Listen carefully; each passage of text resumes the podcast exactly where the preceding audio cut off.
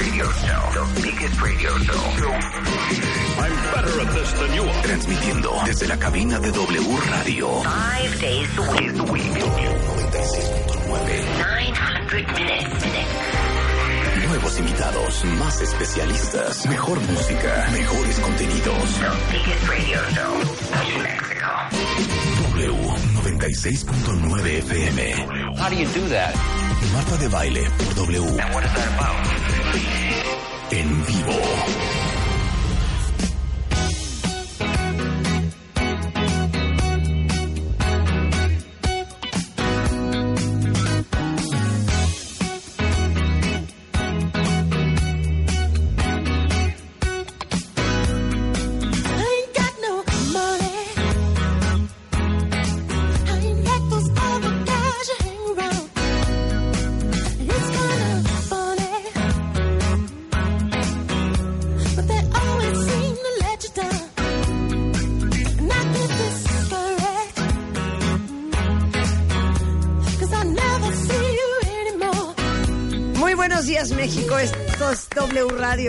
96.9. Y él es Prince. La pregunta de hoy: Do you want to be my lover?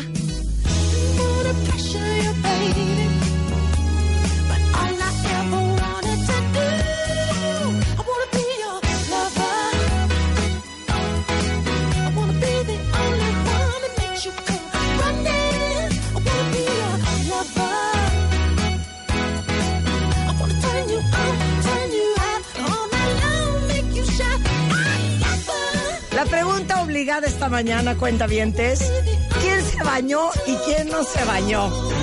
Yo tengo que hacer una confesión. Uno. No, sí me ¿Qué? bañé. ¿Qué? Ayer me dio una paranoia que estaba barriendo y trapeando a la una de la mañana. Que no, bueno. O sea, de una vez haciendo el quehacer. ya el corte. ¿Te bañaste? Sí, claro. O sea, yo me bañé, pero fue un baño medio de esponja. No, yo todo totalmente. Me lavé el pelo boca abajo. Ujú.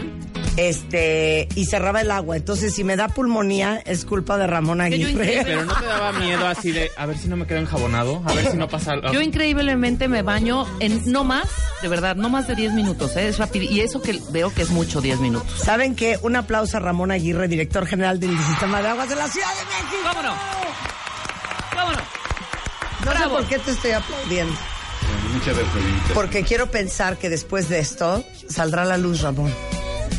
Eh, Saldrá a la luz. bueno, va, va a ser un buen ejercicio eh, para los capitalinos eh, el cuidar mucho el agua estos días para hacer que nos alcance y pasemos este recorte que está fuerte. Va a ser una buena lección de cómo con poquita Tienes toda la agua, razón. Ayer ¿Cómo? leía un meme. ¿Cómo con Perdón, poquita Ramón. agua? cómo Sí. con poquita agua puedes resolver tus necesidades básicas y cómo normalmente desperdiciamos mucho. Es, va a ser un buen ejercicio. Estoy totalmente de acuerdo contigo y hoy me di cuenta, ¿eh? Porque obviamente la lavada de dientes, medio abrí el chorrito, lo volví a cerrar, Pero es que me ¿sabes lavé los dientes, luego lo volví a abrir, luego lo volví a cerrar. O sea, no sabes el circo hoy, pero es que así deberíamos de estar diario. No, lavarte Sí. los dientes en el largadera, hombre. Oh, por Sí, ejemplo. Así debe ser diario y en este proceso de estos cuatro días que va a faltar agua en la ciudad, en 480 colonias, vamos a extremar ese tipo de medidas para asegurarnos que el agüita que almacenamos nos alcance y de aquí a que se restablezca el servicio que va a tomarse del 5 al 7. O sea, son casi siete días en algunas zonas. Oye, Ramón, mira, en este programa, nuestra especialidad universal, mundial, internacional, que no es una especialidad fácil, ¿eh? Es la habilidad de aterrizar los conceptos más complejos en la forma más amigable, sencilla, lúdica, pero sobre todo amable y divertida. Muy bien. Entonces, como veniste al programa, tienes que jugar. Con ¿Ok? nosotros, Está bueno, Exacto. perfecto. Ok, vas ¿Puedo a decir nada explicar. más lo que leí ayer? Ah, que la Sí, canción. yo leía que era mucho peleadero, me dio mucha risa, decía, mucho peleadero por un aeropuerto primer mundo y estamos llenándolas con cubetas, todas las casas de agua, hombre, o sea, nuestras cubetitas y todo este rollo. Pero sí es importante que expliques a la comunidad todo lo que va a suceder, porque muchas veces por falta de información estamos nada más eh, imputando o señalando o diciendo las cosas malas del gobierno, ¿no? Entonces todo esto, pues sí, claro, pues cómo no, si tenemos unas tuberías del año del caldo, pues no se les da mantenimiento desde hace mucho, vi- 20 mil cosas. Entonces, pues este es uno de los objetivos también, para que se explique y la gente, ya con, con la información, Claro, sepa. claro, por supuesto. Sistema Cutzamala tiene 35 años dando servicio a la ciudad, le da agua a 8 millones de personas en el Valle de México. No es cualquier cosa, Claro. tiene una gran dependencia la ciudad y el Valle de México de este acueducto. Es un acueducto que se construyó con tuberías de concreto que llevan un acero helicoidal alrededor que hace que ese acero le dé fuerza al tubo. Ese acero está, ha sido sujeto a corrosión y ha habido fallas en los tubos. Se han estado reparando. La Comisión Nacional del Agua tiene un sistema de fibra óptica que le permite detectar dónde hay problemas con ese acero helicoidal. Claro. Se han venido reparando. Hemos llegado a tener hasta nueve interrupciones del servicio en los años pasados para reparar esos tubos. Se han venido mejorando los procedimientos, pero se vio la necesidad, que es algo muy importante, de que dado que el acueducto tiene esas condiciones, hacer una tercera línea que garantice que se le pueda dar mantenimiento a una de las otras dos sin suspender el suministro al Valle de México.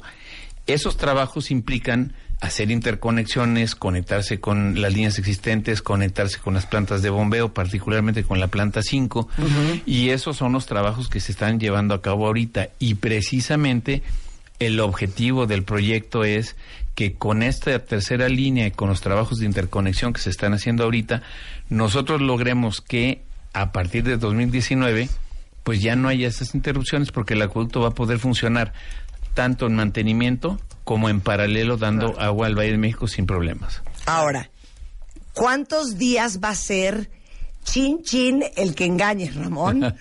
La verdad. ¿Cuántos días va a ser la suspensión? Exacto. Bueno, Sistema Cutzamala paró hoy a las 8 de la mañana, dejó de mandar agua. Nosotros vamos a dar servicio todavía como la un- hasta la 1, 2 de la tarde, dependiendo qué colonias sean. En la tarde ya no va a haber servicio y va y el Sistema Cutzamala regresa el sábado. Pero nosotros vamos a tener vacías nuestras tanques, nuestras tuberías y vamos a ocupar sábado y domingo para llenarlas. Ok. El lunes vamos a mandar el agua que normalmente recibe la ciudad, pero no va a tener un servicio normal porque toda la red secundaria va a estar vacía y cisternas y tinacos de los vecinos van a estar ya con menos agua y van a demandar servicio. Entonces, el aventar el agua a la red va a implicar menores presiones, no vamos a alcanzar a subir las presiones, menores tiempos de servicio, Sí, pero claro. ya va a empezar a, entrar algo de agua, el 5, el 6, el 7. Ahí habría que ver en qué alcaldía vivo, porque hay alcaldías que le va a recibir el agua directa del sistema Cutzamala. Cuando entra el sistema Cutzamala, cambia de nombre y ahora se llama Acuaférico y viene por todo el poniente. Entonces, las alcaldías que están en el poniente, Miguel Hidalgo, Álvaro Obregón, Coajimalpa, Magdalena Contreras y Tralpan, se les puede normalizar el servicio entre lunes y martes porque están conectadas directo. Cerca. Claro, pues. claro. Las, y el a- resto. las alcaldías que ahora lo que hay que hacer es bajar el agua y cruzar la ciudad. Vamos a pensar, bajar del poniente el agua a Venustiano Carranza, a Iztacalco, Iztapalapa, a Tláhuac, es más tardado. Igual vamos a tener algún atraso en Benito Juárez y un poco en la Cuauhtémoc. Yo soy Benito Juárez, querido Sí, Ramón. nos vamos a ir al día 6-7. Ok. Y algunas colonias muy lejanas de Iztapalapa hasta el 8. Eso está fuerte. A ver, ¿puedo hacerte la cronología, Ramón, y me la, co- me la confirmas? Sí, claro. Ok, eh, hoy a partir de la una, 100%. Sí. Parado. Se acabó la babosada. O sea, se pueden bañar hasta antes de la una. Sí, de preferencia con jicarita, Sí. juguete y jicarita. Mira, porque- como le digo yo, Ramón, baño de esponja. Baño Un esponja. baño de esponja. Un baño vaquero. sí. Oiga, usted no es topo rescatista. Usted no suda profusely. Ajá. Baño de esponja. Claro. Baño de esponja, 100%. Ok. Primero de noviembre, el 50% de los hogares de la ciudad, escuelas, edificios, hospitales, eh, ya tienen que tener su agua almacenada y estar organizados porque mañana ya no va a haber agua. Exacto. El del 2 al 4, eh, que no serán laborales, se va a abastecer de agua a las colonias con mayor escasez. ¿Esto es correcto? Bueno, la, la- vamos a tener 1.200 pipas. Yo creo que hay que poner Ajá. sobre la mesa. ¿Cuál es la diferencia, Marta, entre este corte y los Ajá. anteriores? Pues ya Sí. tuvimos uno en 2016 y otro en ¿por qué yo 2013. no me acuerdo del 2016, Sí, Ramón? claro, yo ah, sí me debo acuerdo. decir que igual la diferencia. ¿Qué hiciste? Lo que hicimos es que avisamos el martes que el viernes iba a haber un corte. Ajá. Y ahora lo avisamos con un mes de anticipación. Entonces hizo más merequeteca. No, se hizo una bola de nieve Sí, que fue claro, creciendo, claro. cada quien buscando acciones preventivas. Llegó el momento que alguien decidió que no hubiera escuelas, después dijeron tampoco guarderías. eh, eh, Bueno, Sí, sí. se- les dimos mucho tiempo Oye, de pensar. 100%. Sí. Hay oficinas que no trabajaron. O sea, en la oficina de mi esposo no van a trabajar. Y le digo, ¿y eso? Por el corte de agua. No, es que pues no se le puede jalar a los excusados. Pues hoy no hagan ni popó ni pipí. ¿Cuál es el problema? Bueno, o- Todos los edificios. todos no vayan A a ver, trabajar. todos los edificios tienen almacenamientos y en un momento dado no debía ser el problema. Yo creo que Claro. también es la excusa para irse de vacaciones. sí, ¿eh? también para el puente. A ver, les voy a decir una cosa, acéptenlo. Todos están encantados con el cuento del agua. Porque hay como un merequeteque así de, güey, ¿qué vas a hacer? No manches, güey, ¿qué hacer? O sea, hay una, co- hay, hay, hay una... Jiribilla, jiribilla. Hay- tiene jiribilla, tiene jiribilla, tiene una diversión. la- tiene Sí, su sí. diversión. Sí, tiene la parte, la parte interesante es de que ya todo el mundo está metiendo su cuchara. Y bueno, ve, va a ayudar a la ciudad, porque mira, de cuando yo entré ahorita, Es un buen estate quieto, ¿eh? bajó el consumo de la ciudad un 10%. Y yo creo que este tipo de cortes van generando conciencia, se va ayudando. 100%. Claro. 100%. Les digo una cosa, un ejercicio súper educativo. Sí. Porque no es lo mismo que te la corten un día o que te digan, ay, te cortaron el agua porque no pagaste y vinieron los del agua. Y bueno, eso es cuestión de unas horas. Claro. Pero cuando son siete días, nos vamos a empezar a acostumbrar. Bueno, en mi casa yo mandé a comprar platos de papel. Con eso te digo todo. Si hay posibilidades de platos desechables, es buena opción. Sí, claro. Por- claro. Oye, a ver, sigo con la lista, Ramón.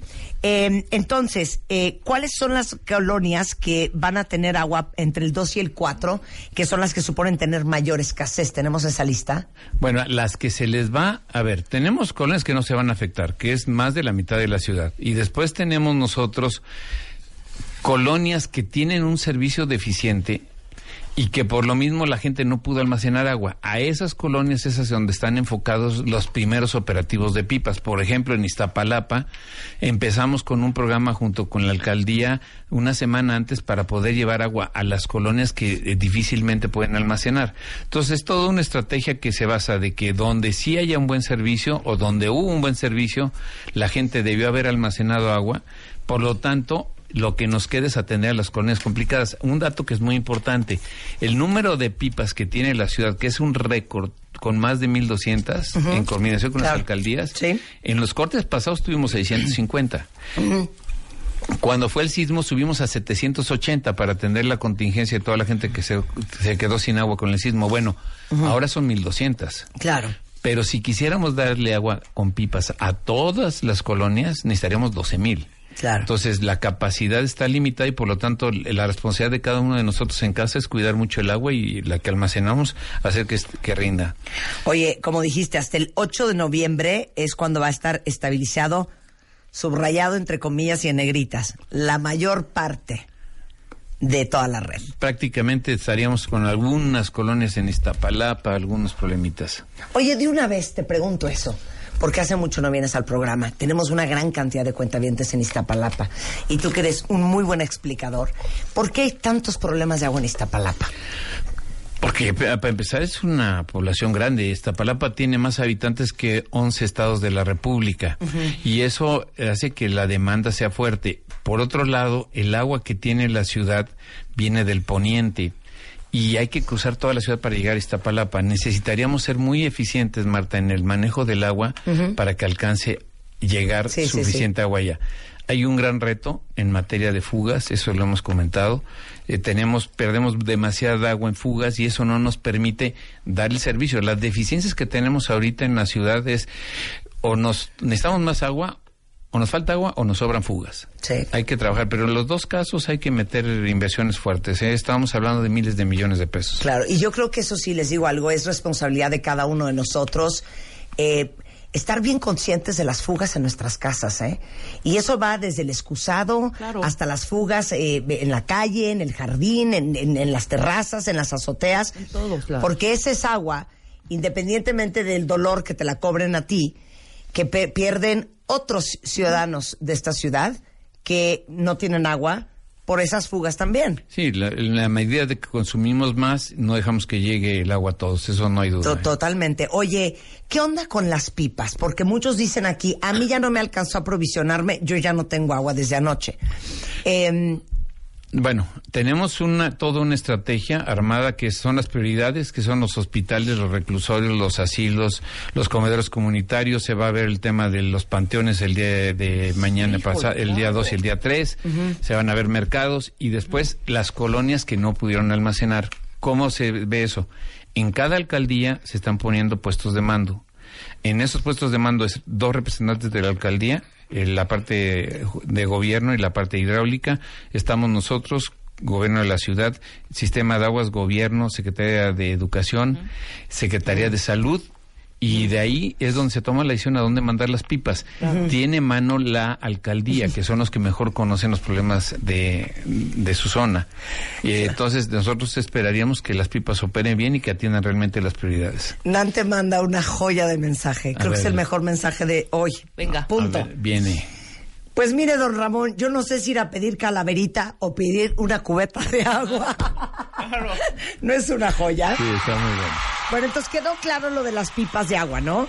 Este, em, si en caso de que se supone que oficialmente en tu colonia ya regresó el agua y no regresa, ¿a quién le vamos a hablar? Ahí están los teléfonos del sistema de aguas. Sea, Tenemos el 56 54 32 10, que es un 5, después 6 54 3 2 1 0. Claro. Y, Perfecto. y- Ajá. y, eh, bueno, habría que ver, se puede tapar la toma, puede haber, si los vecinos tienen agua y yo no, es que la toma de mi domicilio, de mi edificio está tapada. Ok, te puedo preguntar una pregunta complicadísima, A ver. pero me dio curiosidad y ahorita mandó alguien un tuit. Oiga, no se sientan mal de preguntar cosas que les parecen estúpidas.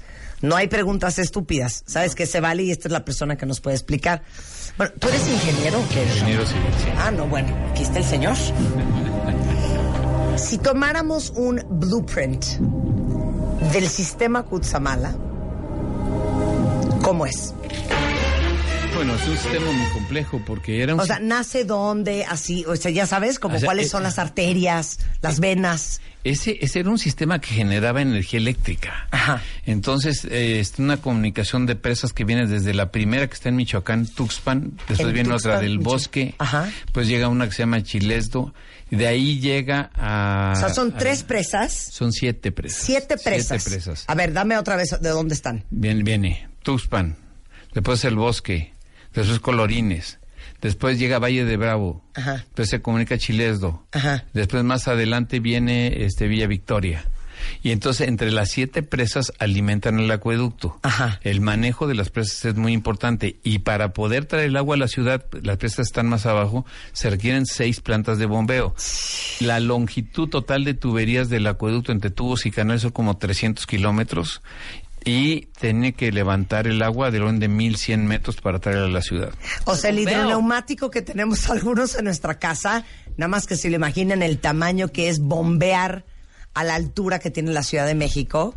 Es, una uno- locura. es uno de los acueductos más importantes a nivel mundial, sin duda. es. Ok, perdón. ¿De qué tamaño son los, los tubos, las tuberías? Tiene tubos de 250, la mayoría, dos tubos Wow. de 2.5 metros de diámetro y algunos, el que están instalando ahorita es de 290. Eh, algunos tramos son de 290. Sí, son, es una infraestructura Chonchos. grande. Podrías meterte y caminar y te sobra ¿no? enorme, sí. Habíamos de haber ido. Vamos, no. ¿cuál Oye, habíamos? Ramón, Vamos otra pregunta. Es que, pues ya aprovechando que estás acá, dime por qué es tan complicado México. Es obviamente que será la. Es que me salté la clase de geografía, pero es que topo- la topografía eh, para traer el agua. Y dame un comparativo de otros países que no sufren lo que nos su- sufrimos nosotros. Pues está muy fácil. Mira, las megaurbes del mundo, Nueva York, Ajá. Tokio, están a nivel del mar. Nosotros estamos a 2.200 metros sobre el nivel del mar. Entonces, cuando tú estás en la punta del cerro, puedes captar el agua y abastecerte lo que le llueve a la punta del cerro.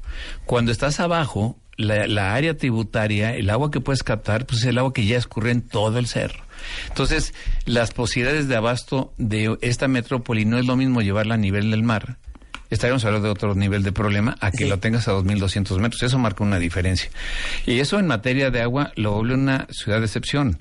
En materia de drenaje, es quítate que ahí te voy. A ver. Porque te metiste a colonizar, a fundar la ciudad en una laguna. Es que to- les digo una cosa, esa águila en ese nopal nos pasó a joder a Todo todos. mal. Todo mal, Sí, todo sí. mal, ¿estás de Sí, acuerdo? fue mala idea. Esa visión de veras no era necesaria. Sí, entonces todas las ciudades del mundo las atraviesa un río. Todas. Sí. Somos la única. El los- Sena, el Tame, si tienes toda la razón. El No. Nilo, todas. somos la única ciudad donde los ríos, en vez de sacar el agua de la ciudad, la meten. Entonces es, el- es un reto. La ciudad es una cosa de excepción en agua y en drenaje por las dos características que acabo de comentar. No hay nadie en el mundo que esté como nosotros.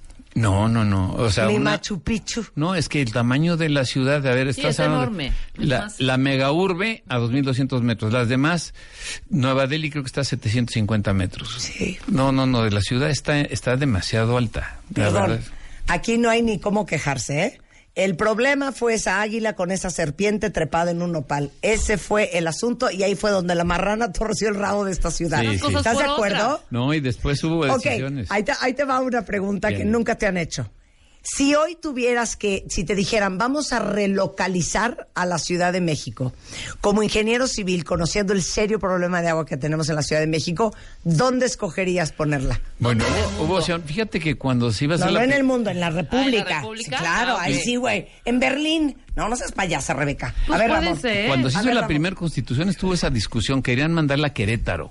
Ajá. Y Fray Servando Teresa de Mier se puso a comentar que no convenía porque la Ciudad de México estaba en lugar estratégico. Porque aquí podías defenderla militarmente. Claro, estás, no había aviones. Estás hablando de que todo era con camiones y con Sí, espadas. sí, sí. Entonces, como estabas cer- puro cerro, podías cortar las entradas. claro. Entonces, militarmente era estratégica. Se sentía en un fuerte. Sí, sí, sí. sí. ¿Quién O sea, fue ese? Fray Servando. Mal. Fray Servando. Fue, fue el que- También. fue el que ganó la discusión. El águila y Fray Servando, mal. Sí, los dos. Pero entonces, ¿dónde- Y, entonces- y también Hernán Cortés. Ajá, También. ¿por qué? Cuando le dijeron hay que salirnos de aquí porque esto es una laguna, dijo no, hay que aplastar la cultura azteca y decidieron quedarse. No, tiene su historia, hombre. tiene su historia. Te voy a mandar un libro que se vamos Pues me Pues van quitando ahí de la colonia Doctores, la calle de Fray Servando Teresa de Mier. Bueno, Oye, ¿dónde la ubicaríamos? A ver, entonces, ¿dónde? Tienes que escoger. Cerca de un mar. Bueno, si la queremos en Cállate, el- no le ayudes. Yo la Mira, si Acapulco la la queremos en, en, en el centro, pues puede ser Querétaro, por ejemplo. Querétaro estaría bien. Querétaro, Puebla, cualquier lugar menos este. de- todos van a estar más fácil de atender y de resolver. Y lo otro es irte a nivel del mar, ¿no? O sea, como están en el resto de las ciudades, de las Ay, mega vámonos a urbes. Cancún, ándenle. Es que te digo una cosa, es impresionante porque la verdad es que hay muy pocos países así, con la centralización que hay en México. O sea, el 22 millones solamente en la capital. O sea, en, en Estados Unidos, en, en, en Europa, tienes por lo menos 5, está 6, 7, dividido, 8 claro. ciudades bien importantes en el país. Aquí es una o tres. Tres. ¿no? Sí, es- Monterrey, Guadalajara, la Ciudad de México. Hasta ahí llegamos. Sí, esa, esa concentración complica. De hecho, las tres ciudades tienen sus problemitas en materia de abasto, a pesar de que el papá de los pollitos a nivel mundial es la Ciudad de México. Es el mayor problema del mundo, ¿eh? El mayor O sea, ¿y tú no vas a dar cursos así de aquí vengo a Nueva Delhi a decirles cómo se hacen las cosas? Oye, no estaría Porque si alguien la tiene color de hormiga somos los mexicanos. Sí, ¿eh? la tenemos interesante, la verdad. Es, es todo un tema, ¿eh? No, sí es el mayor problema del mundo y, y eso no son buenas noticias. Ojalá fuera el Claro. problema más sencillo del mundo. Claro. Oigan, Pues este tips para concluir, ¿no? tips para concluir. Bueno, pues ¿qué les va a decir? Váyanse rápido. Mira, el Bueno, consumo, sí, no- sí, hay a ver, que el consumo normal de, la- de los capitalinos son 100 litros al día en casa. Hay que bajar eso a dos cubetas por persona. Hay que bajar a 30, 36 litros por persona. O sea, tenemos que consumir una tercera parte de lo que consumimos. Y si podemos menos, menos. Mira, el otro día falló el calentador de mi casa y mi señora, que es tan linda, agarró y me calentó agua en una cubeta. Sí. Media cubeta, Sí, porque sí. le dio flojera llena. Sí, sí, sí. Me sobró agua, la verdad. Me bañé con jicarita con media cubeta. Esa es una buena. A ver, no podría estar más de acuerdo contigo. Sí. A mí ni me volteen a ver ¿eh? porque yo ni me baño. jicaritas. Yo me baño pues cuando se puede, pero así de que de a diario, de a diario, no me parece nada necesario. Sí, es abrirle lo menos el menor tiempo posible a la llave. Totalmente. Sí, Bien. Totalmente. Exagerar, exagerar en ese tema. Y entonces recapacitamos cuánto labro normalmente Y después esperemos que en el futuro cuidemos más el agua todavía. Les digo una cosa, yo creo que para el 8 de noviembre vamos a tener todos mucho más conciencia. No solamente por bajar nuestras cuentas personales de agua, sino también pensando en todas aquellas colonias y delegaciones que tienen serios problemas de abastecimiento de agua. Este, pensemos también en ellos.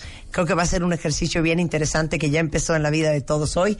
Muchos aquí confesando que ni se bañaron, que también están eh, igualmente, ¿no? Van a salir a pedir cubetas de agua en vez de dulces y calaveritas. Este, eh, mil gracias por venir, Ramón, porque sé que estás muy, muy ocupado. Eh, te agradezco muchísimo. Cualquier información a través de Twitter en SACMEX CDMX. Ahí desde nuestro Twitter, sí, en el Facebook también. Claro, o el de eh, Ramón Aguirre, director general del Sistema de Aguas de la Ciudad de México, que es R. Aguirre, Aguirre Díaz. Díaz, sí. Bien. Ramón, un placer verte siempre. Muchas Muchísimas gracias. Muchas gracias. gracias por la invitación, les agradezco mucho. Diestra- y saben que no hagan ejercicio para que no se suden, para que no bañense. Ay, para no que va a se pasar bañen. nada. Por cuatro 10:33 días. de la Cinco. mañana, ya volvemos, no se vayan. Escuchas a Marta de Baile por W Radio 96.9. Hacemos una pausa.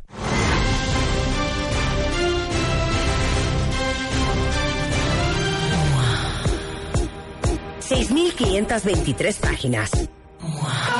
824 artículos. 114 especialistas. Cuatro años. Lo mejor del mundo mundial, internacional, universal de las primeras 50 ediciones. La MOA de oro. Una revista de Marta de Baile. Marta de Baile W.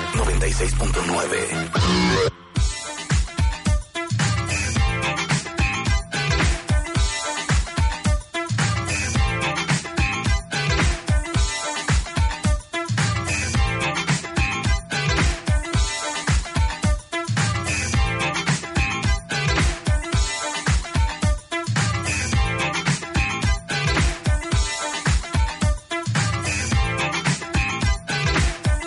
Oficialmente tengo que declarar ahorita en Radio Nacional que estoy enamorada. Muy bien. Lo tengo que confesar. ¿Cómo no? No conocía, Con yo tremendo- desconocía. Con tremendo personaje. Yo desconocía, pero en cuanto empecé a hablar con él, empecé a sentir esto.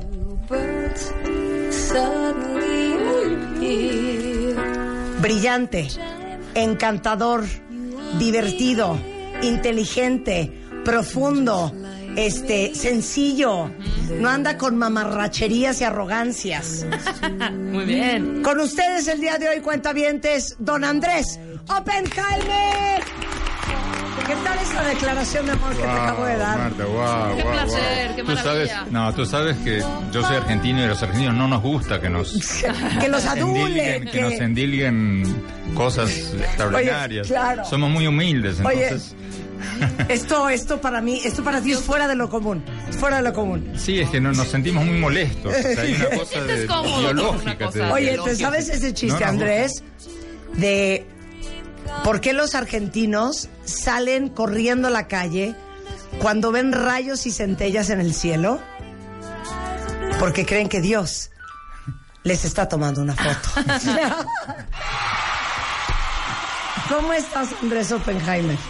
Muy bien, gracias Marta, gracias por invitarme a tu programa y déjame contarle a tu audiencia cómo te Sí. enamoré tan rápidamente. Ah, sí, me cinco enamoró. A ver, en cinco minutos. Venga. diciéndote, oye, estoy apabullado, acabo de ver en tu Twitter 2.4 millones de seguidores. ¿Cómo le has hecho?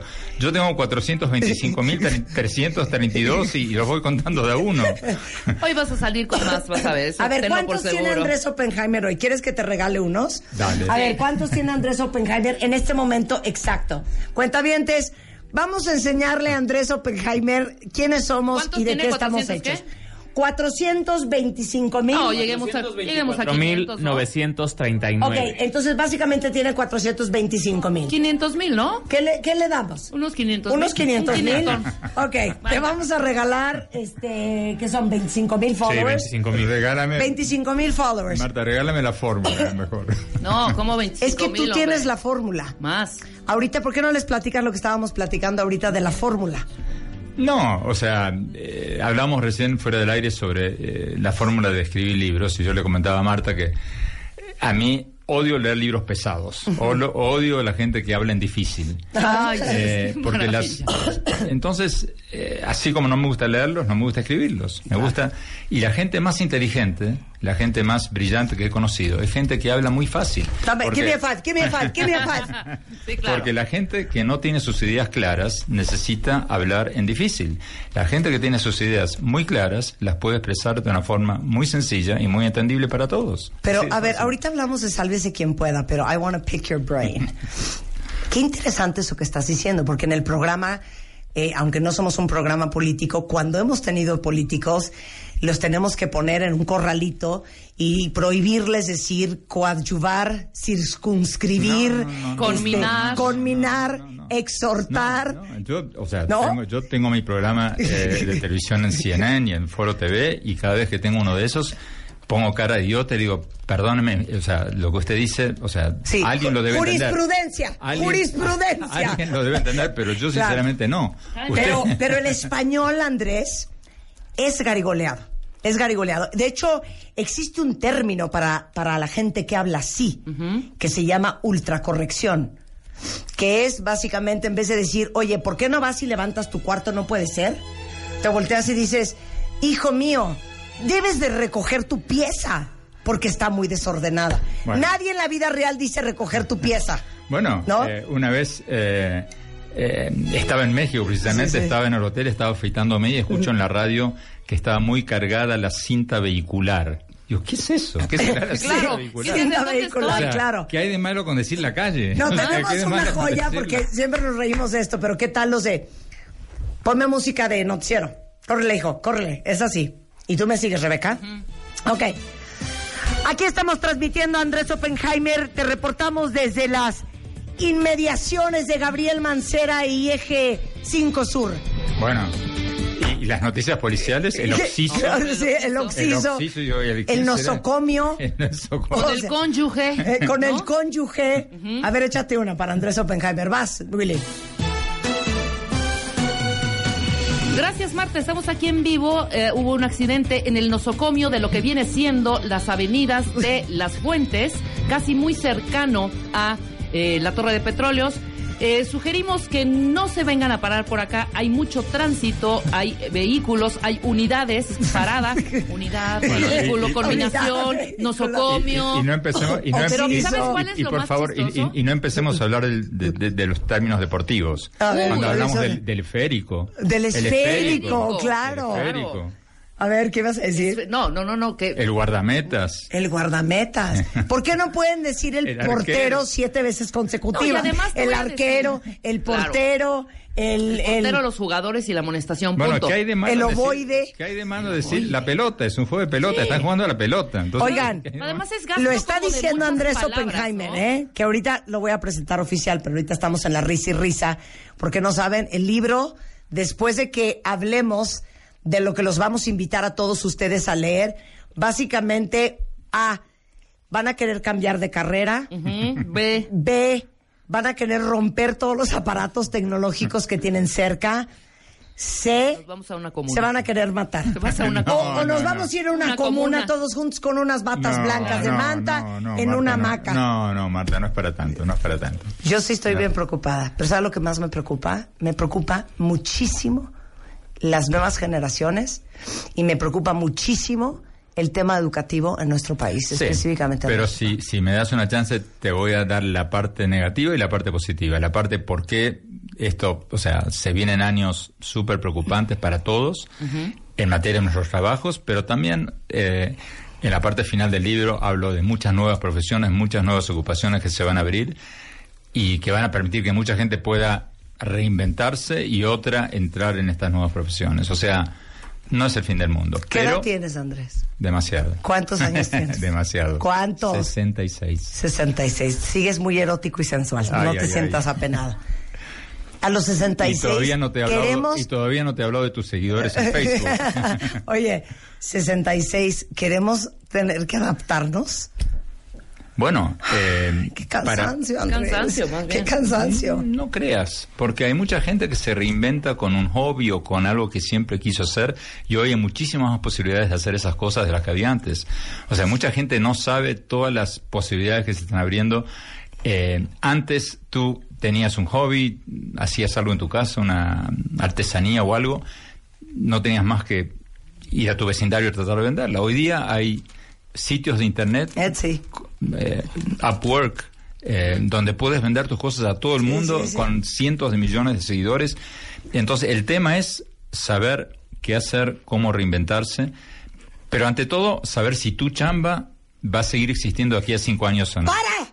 ¡Para, Andrés! Hay que empezar por ahí. Regresando del corte, les va a decir Andrés Oppenheimer, el libro se llama Sálvese quien pueda. El futuro del trabajo en la era de la automatización. ¿Quién de ustedes debe de estar preocupado? ¿Quién de ustedes debe de estar llorando? ¿Y cuáles son las opciones para ponerlos las pilas? Al regresar.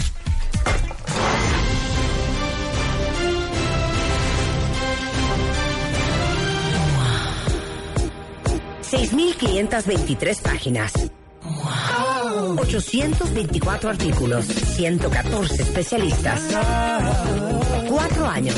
Lo mejor del mundo mundial, internacional, universal, de las primeras 50 ediciones. La MOA de oro. Una revista de Marta de Baile. Escuchas a Marta de Baile por W Radio 96.9. Estamos de regreso. 11, 2 de la mañana en W Radio. Vuelvo a repetir, estoy todavía más enamorado porque vi unas fotos de Andrés Oppenheimer joven. ¿Qué tal está Andrés Alan? Comenta. Muy bien, ¿eh? De muy Con todo bien ver. respeto. De muy bien ver, con todo respeto. Andrés Oppenheimer, eh, un gran periodista, escritor, conferencista, autor de este libro que es una locura, que se llama Sálvese quien pueda. Me imagino que muchos de ustedes que ya mandaron fotos y todo de Crear o Morir, columnista del Miami Herald, eh, del Nuevo Heraldo, conductor de Oppenheimer presente en CNN en español.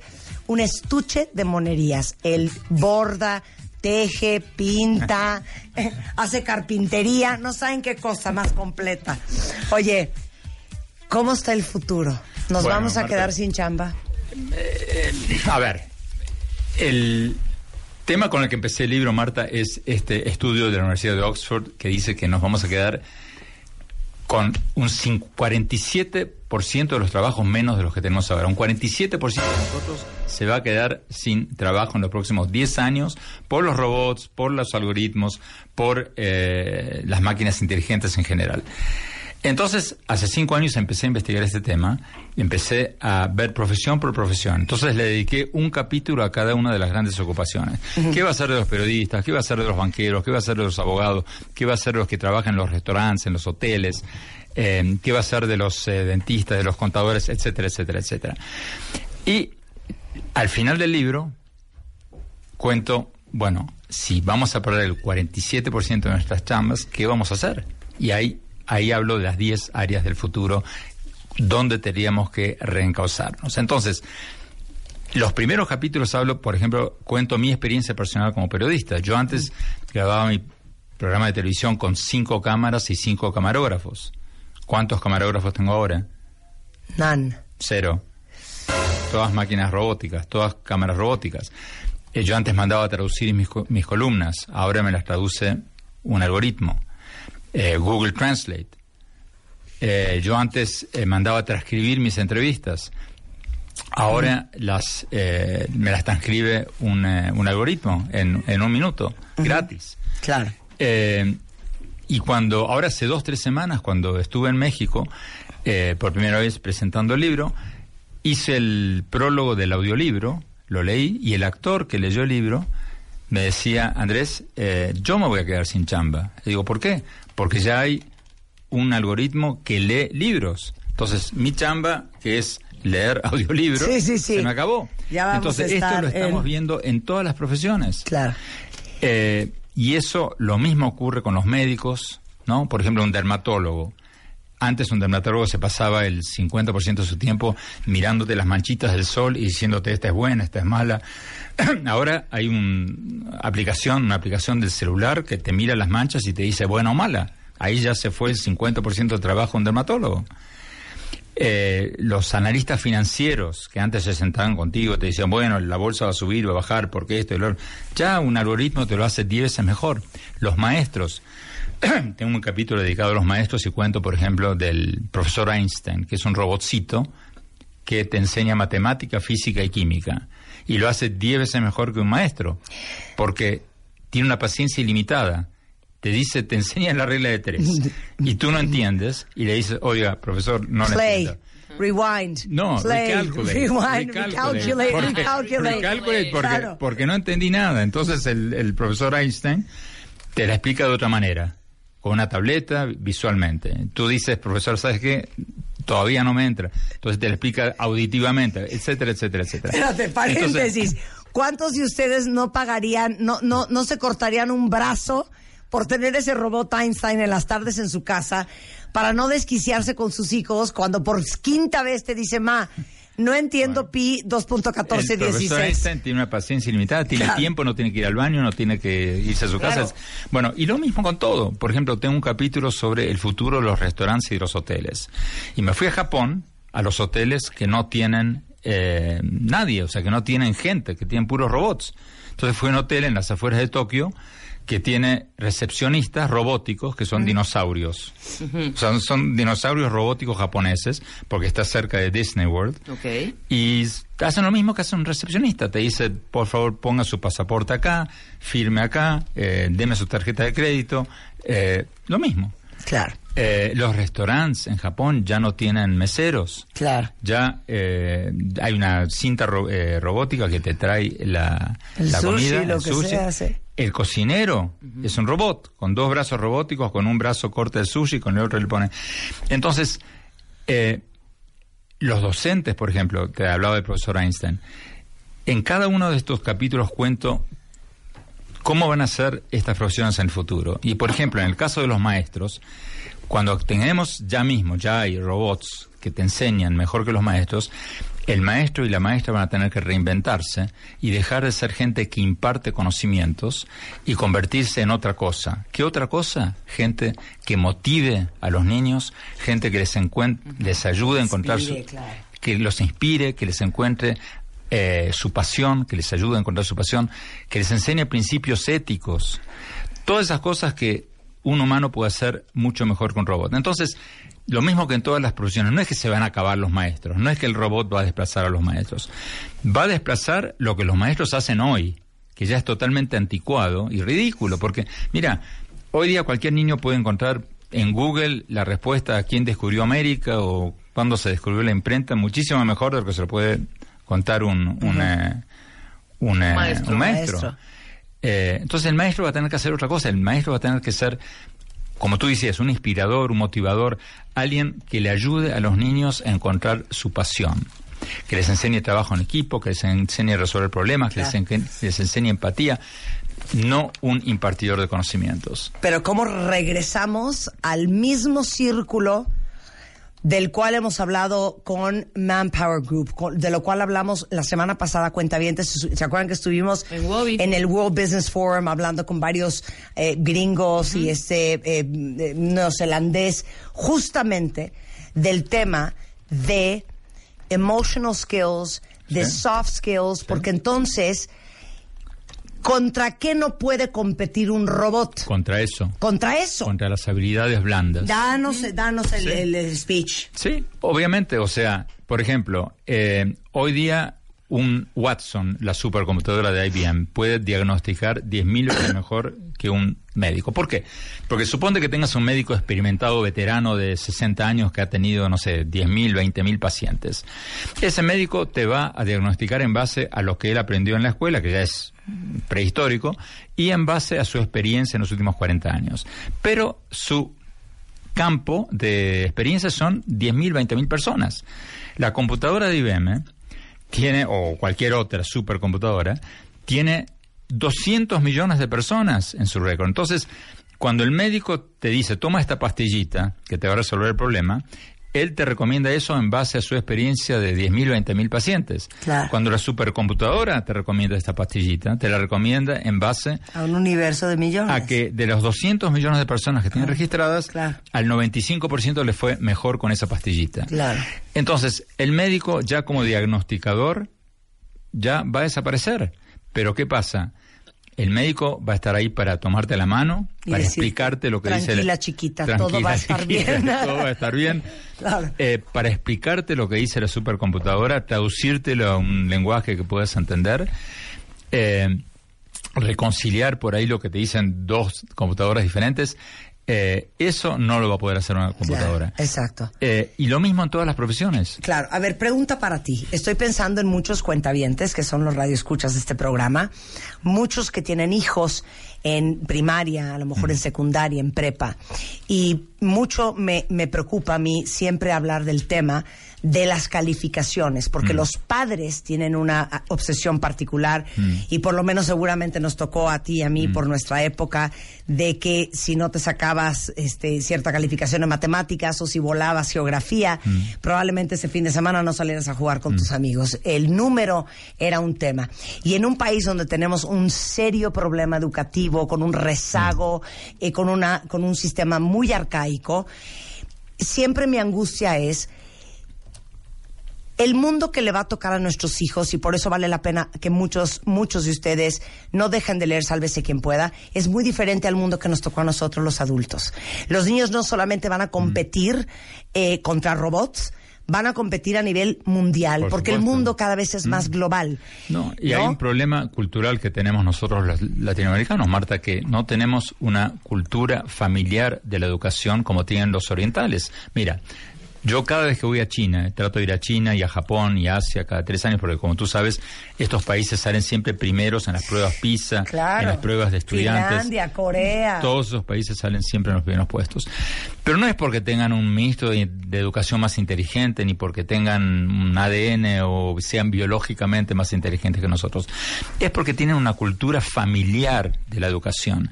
¿Qué significa eso? Significa que tú vas, por ejemplo, a China o a Japón y tienes lo que ellos llaman institutos privados. Entonces tú vas a estos institutos privados a las 9 de la noche, como yo he ido y voy casi cada, cada vez que visito esos países, y tú ves a estos niños a las 9 de la noche en sus uniformes escolares con los que salieron de la casa a las 7 de la mañana y están estudiando inglés o matemáticas o lo que sea. Y tú les preguntas, ¿por qué estás aquí? ¿Tienes problemas en la escuela? O sea, en matemáticas, suponte, me dicen, no, no, no, me va fenómeno. Pero quiero sacarme una nota más alta para poder entrar a una mejor universidad. Claro. Entonces, en China, además, tenían este sistema de un solo hijo. China es una dictadura, puede permitirse esas cosas. Eh, entonces tú tenías un triángulo inverso donde tenías dos padres, cuatro abuelos, ocho bisabuelos, Sí. todos invirtiendo todo su tiempo y todo su dinero Entiendo. en la educación del pequeño emperador o la Claro. pequeña emperatriz. claro Nosotros en América Latina no tenemos eso. Claro. Nosotros preferimos ahorrar para irnos a Disney World eh, sí, o sí. para hacer esto o para hacer lo otro. Necesitamos tener una cultura, una obsesión familiar con la educación, porque eso va a ser lo único que va, el único pasaporte para la prosperidad personal, familiar y nacional. 100%. Y abono a lo que estás diciendo. En Corea, que ustedes saben que estuve en Corea, eh, en Seúl, el, el año pasado. Yo también. Eh, ah, bueno, pues sí, me, sí. me- me explicaba un mexicano que vive allá que ahí, oigan esto, cuentavientes, desde el que barre hasta el que sirve en un restaurante, hasta un cocinero, todos tienen licenciatura. Porque es muy difícil encontrar cualquier trabajo de lo que sea, ¿eh? si no tienes una carrera. Bueno. Y después todo el mundo se malmata porque como hay tan poco espacio en las universidades, todo el mundo está buscando tener la mejor calificación porque si no, no vas a ir al colegio. Por eso muchos coreanos mandan a sus hijos a estudiar fuera porque no alcanzaron el lugar en los top schools allá. Marta, y el, la- los dos días por año en que tienen sus exámenes para entrar a las universidades, literalmente se paraliza el país. Y yo pregunté, ¿para qué? O sea, ¿por qué paralizar el país? Me dicen, por el ruido. Porque los estudiantes se concentran tanto Imagínate. que no quieren que el ruido de los carros en las calles pueda Imagínate. interrumpir. Y nuestros hijos estudiando con, a ver Raquel, tráete el pan y la mantequilla. Ándale, síguele con la matemática ahí. Ahora, Marta, cada vez, fondo, ca- ¿no? ca- Sí. cada, cada vez que uno habla de esto, siempre hay un, cuentaviente, Sí. como tú lo Sí. llamas, que te llama y te dice, sí, pero se suicidan. Pero es, tienen una vida miserable y se Sí. Bueno, o sea, si tú miras cuántos se suicidan, es un 0.0000%. Pero El éxito, Corea del de Sur era un país más pobre que México hace apenas 50 años. Sí, en, en 40, decían 50 años En le dieron la 50 vuelta. años, pero no solo dieron, hoy tienen un ingreso per cápita más alto que Estados Unidos, o por ahí, o igual. Ahora, regresamos al punto para todos ustedes. Millennials que están escuchando este programa. Padres con hijos en prepa, en secundaria y en primaria. Olvídense del tema de las calificaciones.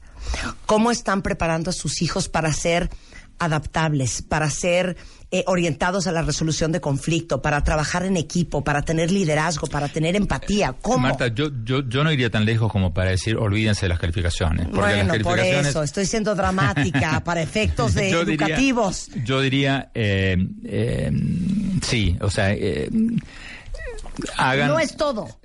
Eh, no es todo, pero es importante. Es importante. Sí. Eh, yo creo que es importante crear una meritocracia educativa.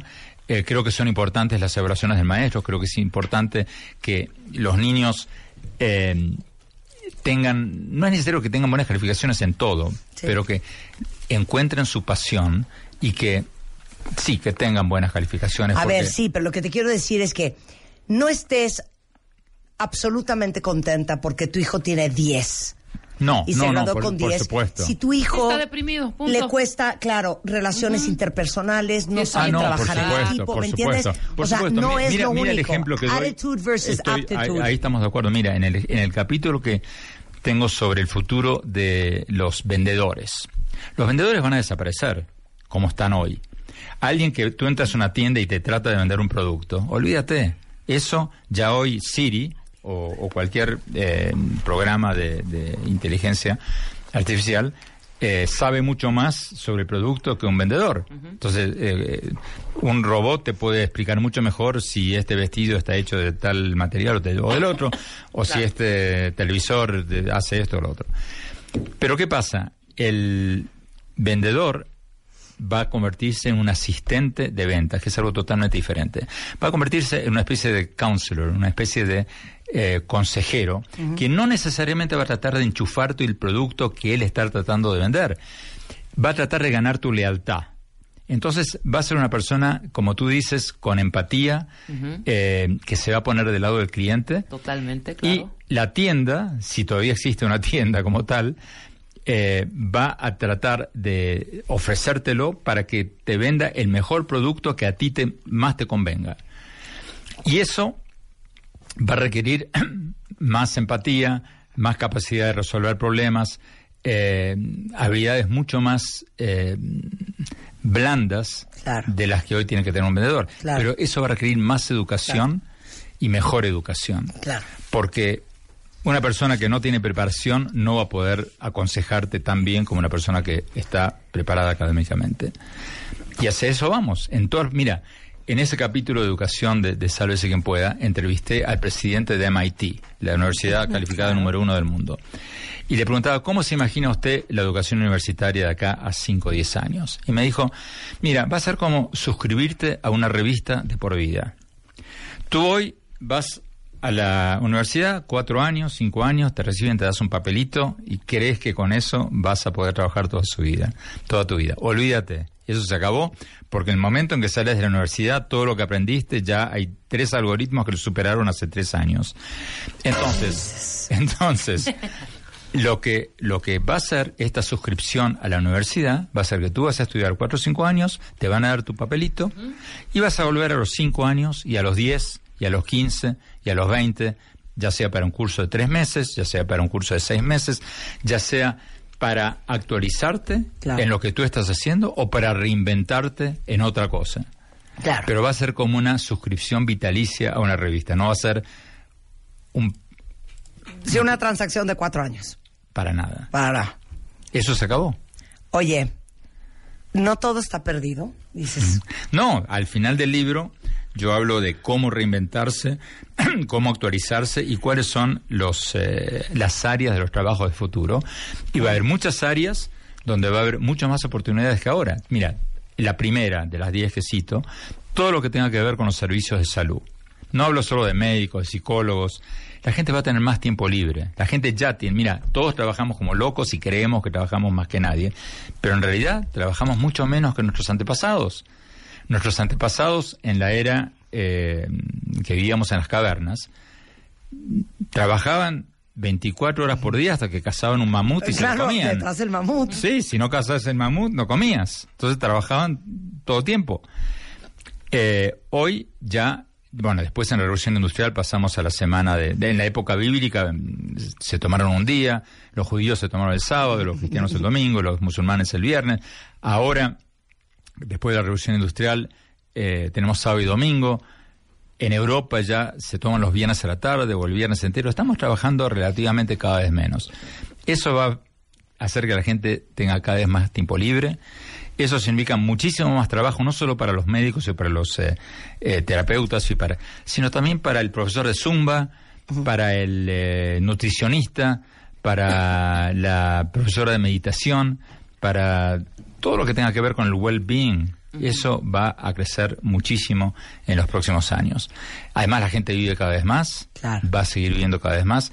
Y como esas, hay muchas otras áreas en que va a haber muchísimas más oportunidades que ahora. Pero el trabajo va a ser distinto. Ya no vas a trabajar para una empresa en relación de dependencia. Ya vas a hacer cada vez más tu propia microempresa, vas a subcontratar tu trabajo y quizás vas a trabajar tres meses, después vas a descansar uno, después vas a trabajar otros cuatro meses y eso va a requerir las habilidades de las que hablabas antes, esas habilidades bla- eh, blandas de motivación, de especialización, de empatía, de mm, tener buena onda. Nadie quiere tratar con alguien que no tenga buena onda. Eh, por eso tú, puedes, digo. tú puedes ser un genio en matemáticas, pero si tienes mala onda, olvídate. Es un rancio, adiós, claro. Adiós. Sí, es un rancio. Oye, la mitad de, de la audiencia en redes sociales está a punto de tirarse por la ventana gracias no, a ti. no, no, no, no. Entonces, si tuvieras que escoger un consejo, y nuevamente les digo, a ver, hay que leer este libro, porque es, es un poco la predicción, o sea, diría yo Andrés Oppenheimer en Nostradamus, la predicción de cómo nos, nos pinta el futuro. Marta, déjame, de- déjame hablarles un segundito a quienes están Ya en te el dio ba- culpa, a ¿verdad? Ya te dio sí, sí, sí, culpa. sí, sí. Déjame hablarles un segundo a quienes están en el balcón, ahí al borde. Bueno, eh, no, no es así. Mira, esto siempre ha sido así. Antes, eh, en la época de la revolución industrial, cuando se inventó el telar mecánico, los trabajadores manuales, los que hacían ropa, empezaron a quemar los telares eh, mecánicos diciendo nos vamos a quedar todos sin chamba, esto va a ser terrible, esto va a ser un desastre. Bueno, ¿y qué ocurrió? Ocurrió exactamente lo contrario. El telar mecánico empezó a producir mucho más ropa, eso hizo crear la necesidad de diseñadores, ingenieros textiles, etc. Pero mucho más importante, abarató enormemente el costo de la ropa. Entonces, la gente tuvo más ingreso disponible para comprar más ropa y al final del día hubo más trabajadores textiles de los que había antes. Lo mismo con el auto. Cuando se inventaron los, los autos producidos en serie, los fabricantes de carretas dijeron, uy Dios, nos vamos a quedar todos sin chamba, nos vamos a quedar sin chamba los que fabricamos las carretas, los que cuidan los caballos, los que alimentan los caballos, los que hacen las cerraduras, etcétera, etcétera. Empezaron a quemar autos. ¿Qué pasó? El auto producido en serie empezó a necesitar fábricas, se tomaron a miles, cientos de miles de personas para las fábricas de autos, después otras cientos, miles, millones de personas para hacer carreteras, puentes, caminos, eh, talleres mecánicos. Al final del día hubo más trabajadores eh, de transporte, digamos, de los que había en la época de las carretas. O sea, eh, a lo largo de la historia la tecnología siempre produjo más empleos de los que aniquiló. O sea, no se tiren del balcón. El problema ahora son los tiempos, porque los tiempos se están acortando. La transición va a ser difícil. A la larga yo soy optimista y a la mediana también. Yo creo que va a seguir cierto eso de que la tecnología siempre crea más empleos de los que aniquila, porque la tecnología abarata las cosas, eh, los precios de las cosas y eso nos deja más ingresos disponibles para comprar más cosas, eso aumenta el consumo, etcétera, etcétera. Pero la transición va a ser difícil. ¿Por qué? Porque, ya que estamos en la historia, hace miles de años, cuando, cuando vivíamos en las cavernas, eh, nos tomó cientos o miles de años pasar a ser agricultores. La transición duró mucho tiempo, tuvimos tiempo de reinventarnos. Más recientemente, en hace dos siglos, cuando la gente, había faroleros, la gente que le ponía gas a los faroles en las calles. Cuando vino la, la electricidad y las lámparas, los faroles de las calles se cambiaron de faroles a gas por faroles eléctricos, los faroleros tuvieron 80, 100 años para reinventarse o para convertirse en, en cuidadores de los postes eléctricos. Hoy no pasa eso. Hoy la señora que estaba atendiendo un parqueo, un parque de estacionamiento, la que te daba el ticket cuando entrabas con el carro y te cobraba cuando salías, le avisan un viernes a la noche, señora, el lunes a la mañana vamos a poner una máquina, Claro. eh, su chamba dejó de existir. Esa señora no tiene cientos de años Claro. para reinventarse. El proceso de cocción es Entonces, inmediato. entonces, exactamente.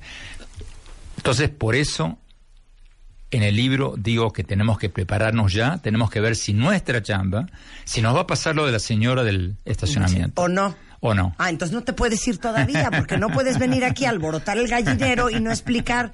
Entonces, ni modo, ¿eh? Vamos a tener que hacer un corte y ya regresando nos va a dar el consejo de por qué no todo está perdido, pero sobre todo cuentavientes, cómo nos podemos preparar todos indistintamente de su edad para la velocidad a la cual nos vamos a tener que aprender a adaptar a lo que viene en el futuro. Con Andrés Oppenheimer, regresando del corte.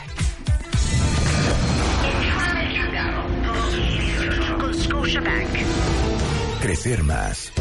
Crear más. Enchúlame el changarro 2018 con Scotiabank. Con Scotiabank. Conoce a nuestros cinco emprendedores finalistas y sigue su avance en wradio.com.mx o revistamoa.com. No te pierdas la gran final. Este viernes 9 de noviembre.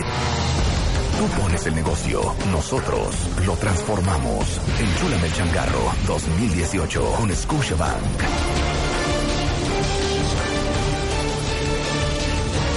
Solo por W Radio.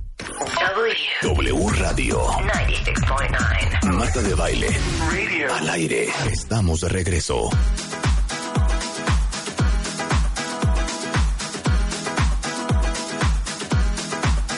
Once treinta y cinco de la mañana en W Radio. Estamos terminando una conversación que no quiero que acabe nunca con el gran Andrés Oppenheimer, un extraordinario periodista, escritor, conferencista, pero por sobre todas las cosas, nuevo amigo de este programa y autor del libro Sálvese quien pueda. La pregunta para ustedes antes del corte que hizo Andrés era, o lo hiciste fuera del corte, No me acuerdo.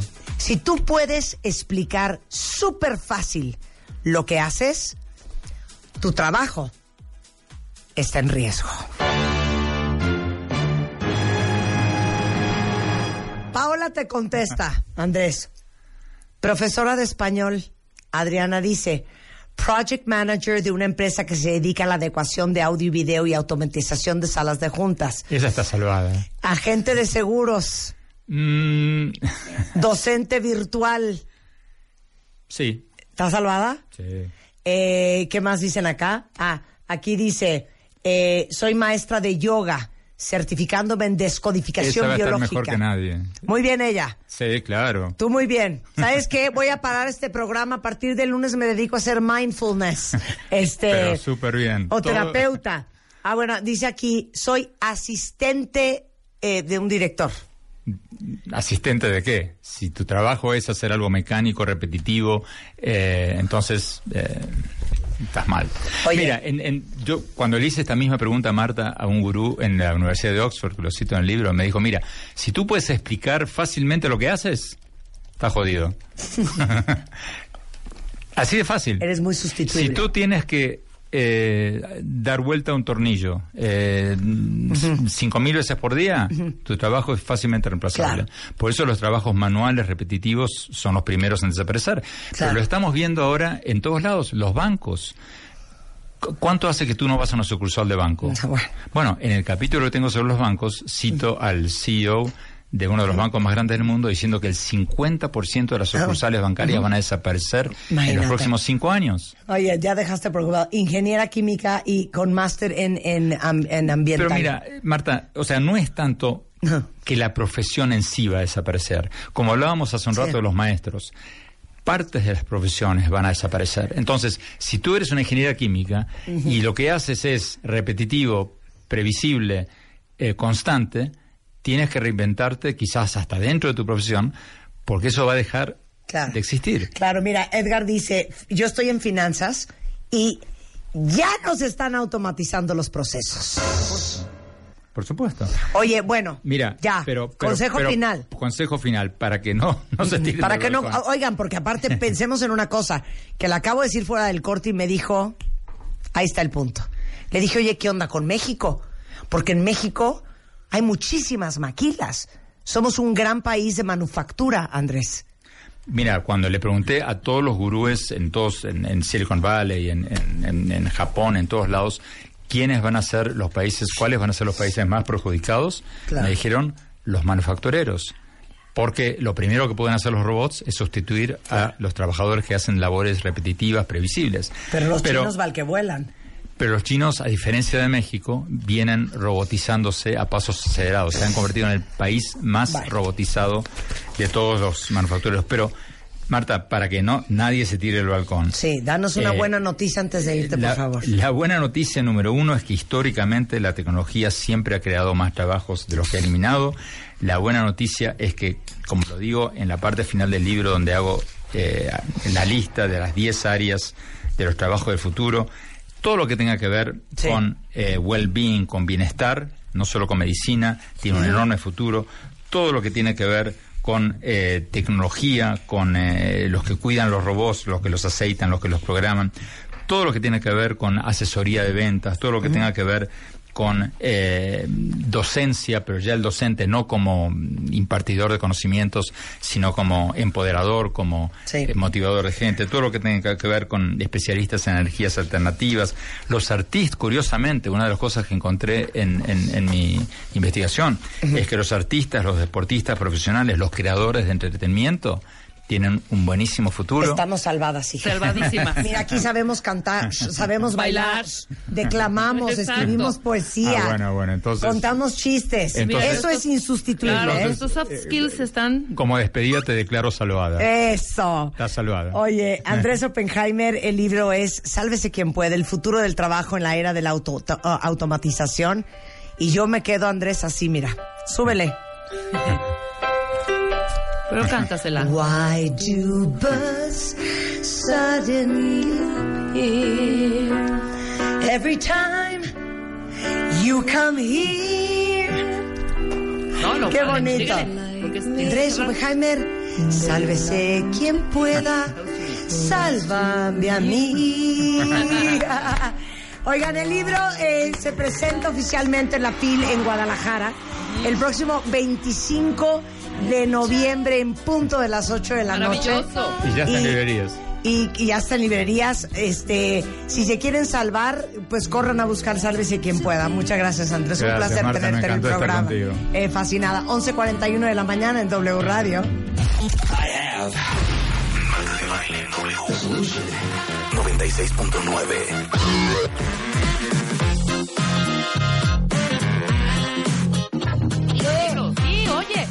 ¿Cómo? ¿Cómo porque me tengo que tomar una foto con mi amor. Sí, es que en este momento nuestro querido Andrés Oppenheimer nos acaba de regalar tres libros. ¡Bravo, bravo, bravo! Van a volar. No les vamos a pedir absolutamente nada más que su ID de cuentaviente. Mándenos su nombre y quién quiere este libro. Y estos tres se van a ir a los tres cuentavientes. Van a tener el libro de Andrés Oppenheimer. Salve así. Quien pueda. Muchas gracias, Rulo.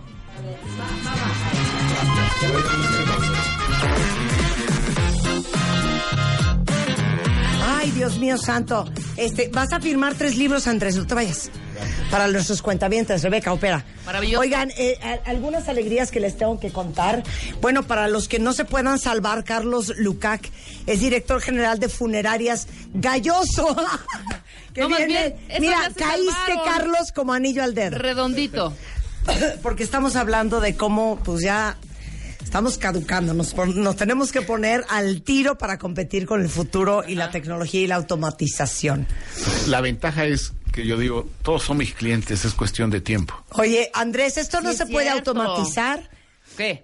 Que te embalsamen, que te cremen. Ah, ¿cómo bueno, no? la cremación sí puede ser que te la Como lo hacen automaticen. en las, ma- las maletas en el aeropuerto. Claro, pero Ay, quien te vaya a llorar a tu funeral, eso no, es- no es automatizable. Lo grabas. Ya está grabado. Ya escoges además qué, tipo de llorada. A ver, llorada a ver, danos opciones. Pero si hablan, pero Andrés hablando- que está firmando allá, mira, vamos a automatizar una llorada en un funeral.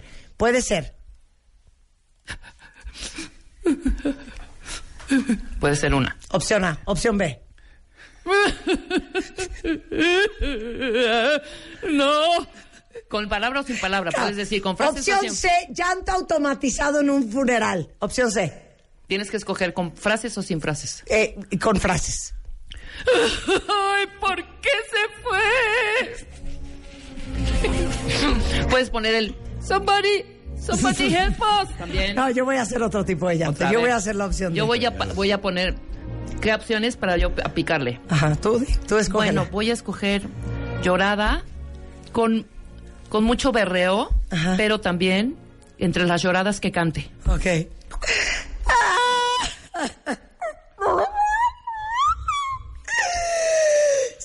Señor, me has mirado a los ojos. claro. Podríamos Rezos, automatizar el llanto. rezos, puedes 100%. poner. Rezos, Rezos. rezos, vas, rezos, Rezos. automatizado. Puedes decir rápido Ok. va. o lento. Exacto, rápido. Salve María, llena de gracia, Señor es contigo, bendita eres en nuestra mujer, Señor de Jesús. Amén. Salve María, llena de gracia, Señor es Padre nuestro, despacio. Padre nuestro. Puede ser despacio o cantada. Como quieres. Cantada. Cantada. Padre nuestro que estás en los cielos. bien, ¿eh? Claro. Lo haríamos muy bien, Carlos. Mira, no si necesitas automatizar galloso, nos dices. Pida, pida. La viuda que se acaba de enterar que el segundo frente tenía, él tenía un segundo frente y ahí está la viuda. Exacto. A ver,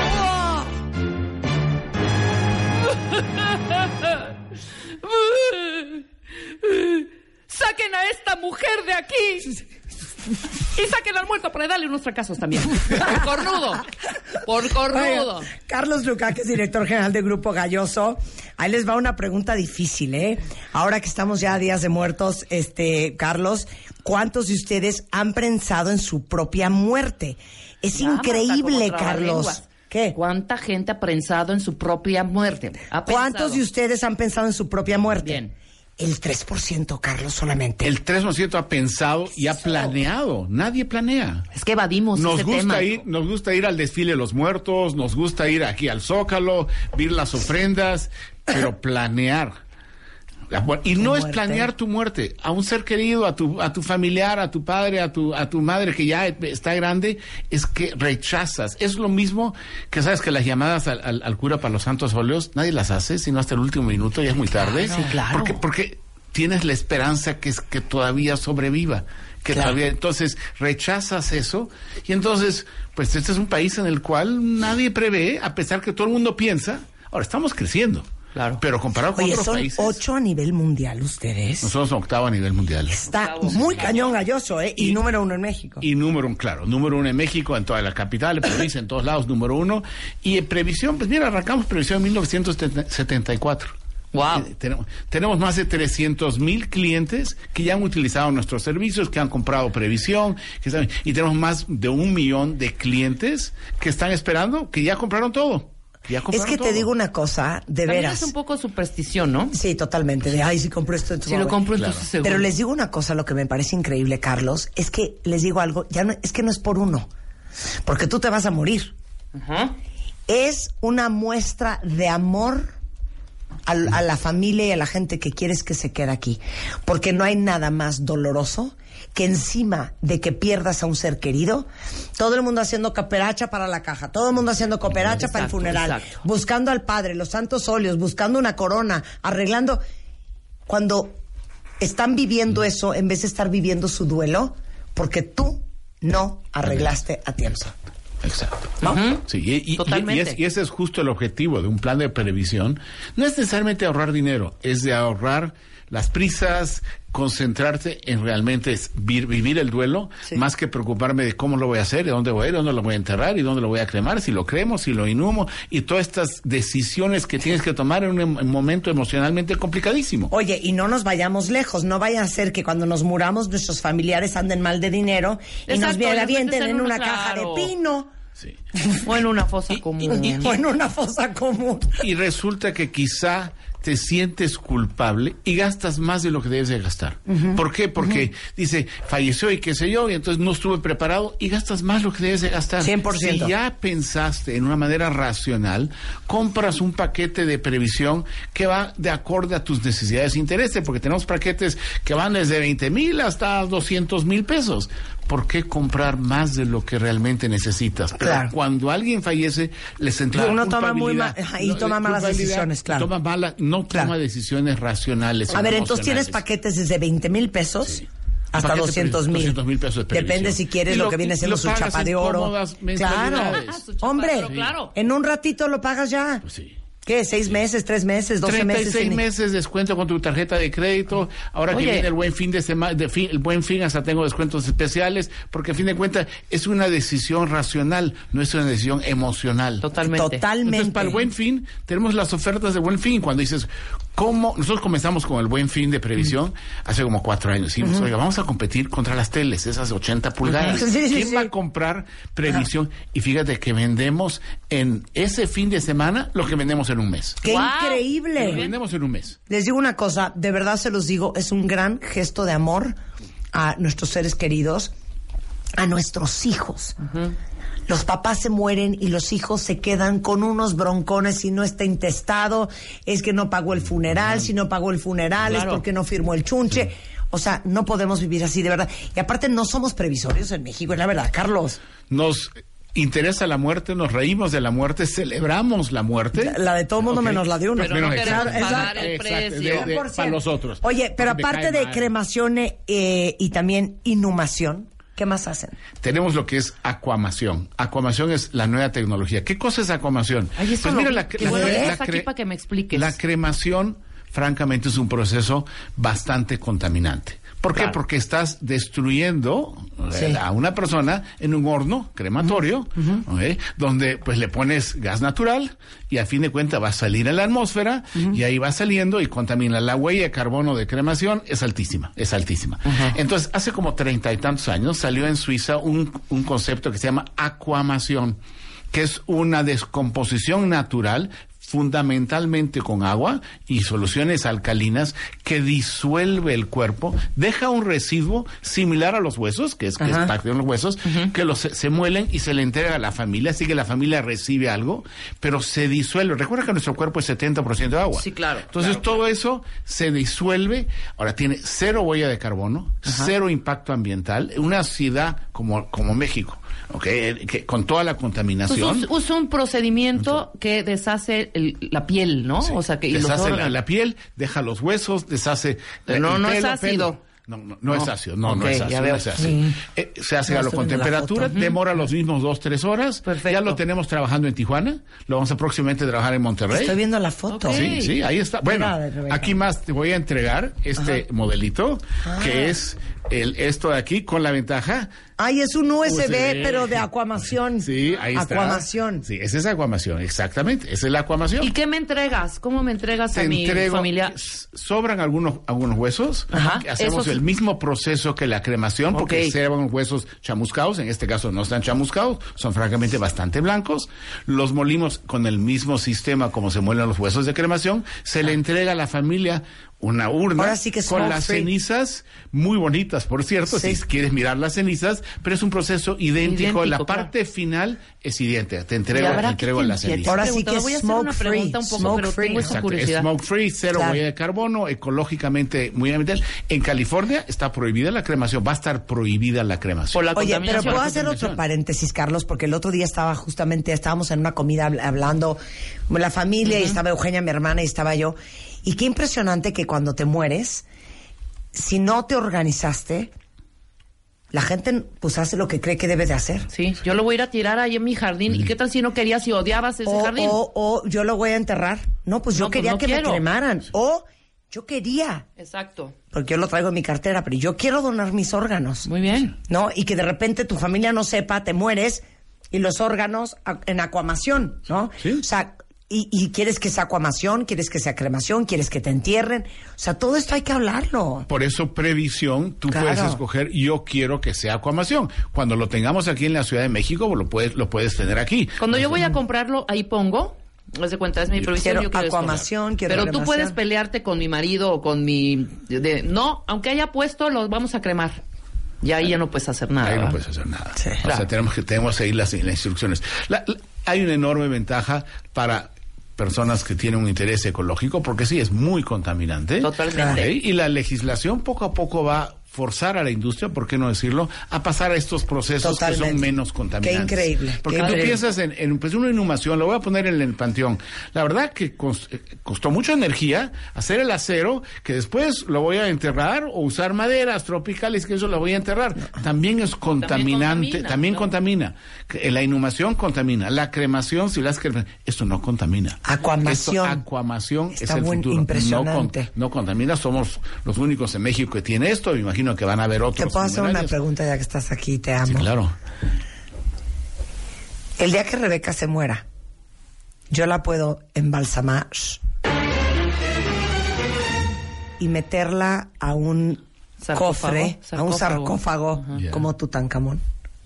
¿Existe eso en el mundo? Sí, tenemos, hay, nosotros vendemos de todos los colores y sabores. Tenemos Sí, pero un creo que ataúd tienes ¿Quieres que te embalsame, permiso, chiquita? que tenemos, tenemos un ataúd que se llama el Prometeo de una pieza de bronce cubierta con caray. oro de A 24 ver, quilates. Prometeo. Cuidado, me entierras en una cosa de pino, hija, te mato.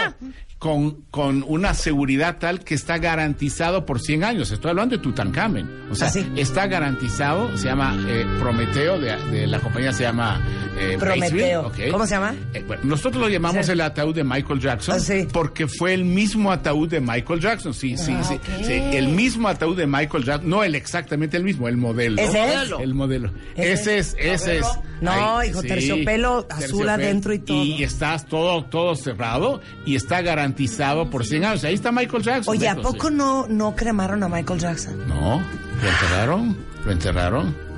Ahora, francamente, es un costo muy alto, eh, eh, es decir, pero sí, sí, si tú- respondiendo a tu pregunta, si tú quieres que Rebeca Casi 100 todo años, se puede. mi recomendación, Yo un te quiero en la Prometeo, sala de mi casa, chiquita. no hay ningún problema, está garantizado, ni- no sé quién va a abrirlo a los, al año 99 para ver si duró o no duró, Sí. pero en fin, eh, Claro, eso es lo que sucede. Oye, Eso sí Carlos, es. bueno, este es un buen momento, de verdad, para pensar en si le van a dejar broncas o no a la gente que ustedes quieren el día que se mueran.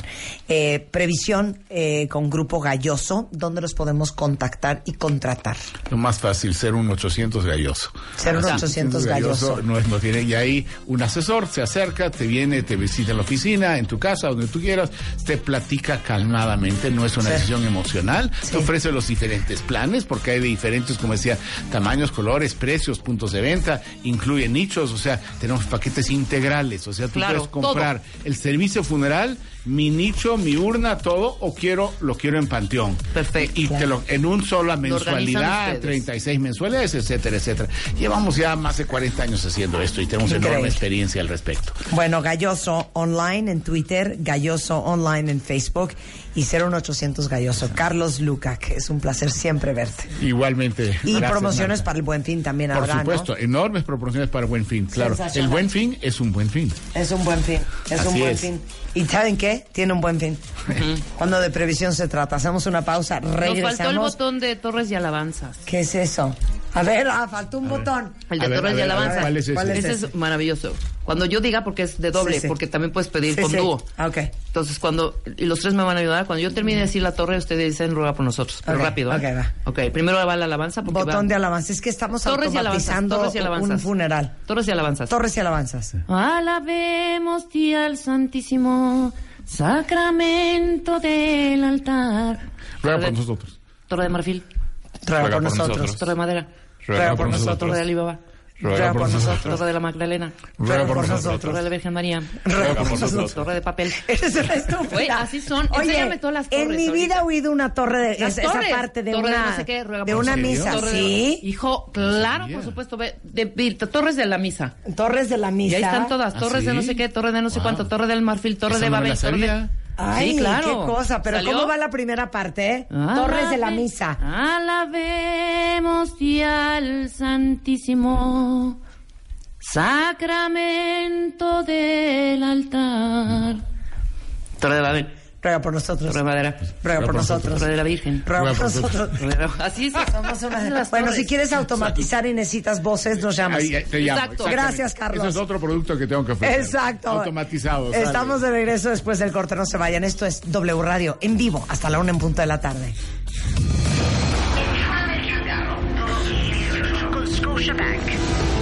Crecer más. Crear más. Enchúlame el changarro 2018 con Scotiabank. Conoce a nuestros cinco emprendedores finalistas y sigue su avance en wradio.com.mx o revistamoa.com. No te pierdas la gran final. Este viernes 9 de noviembre. Tú pones el negocio, nosotros lo transformamos. Enchúlame el changarro 2018 con Scotiabank. Solo por W Radio. Escuchas Marta de Baile por W Radio. Estamos de regreso.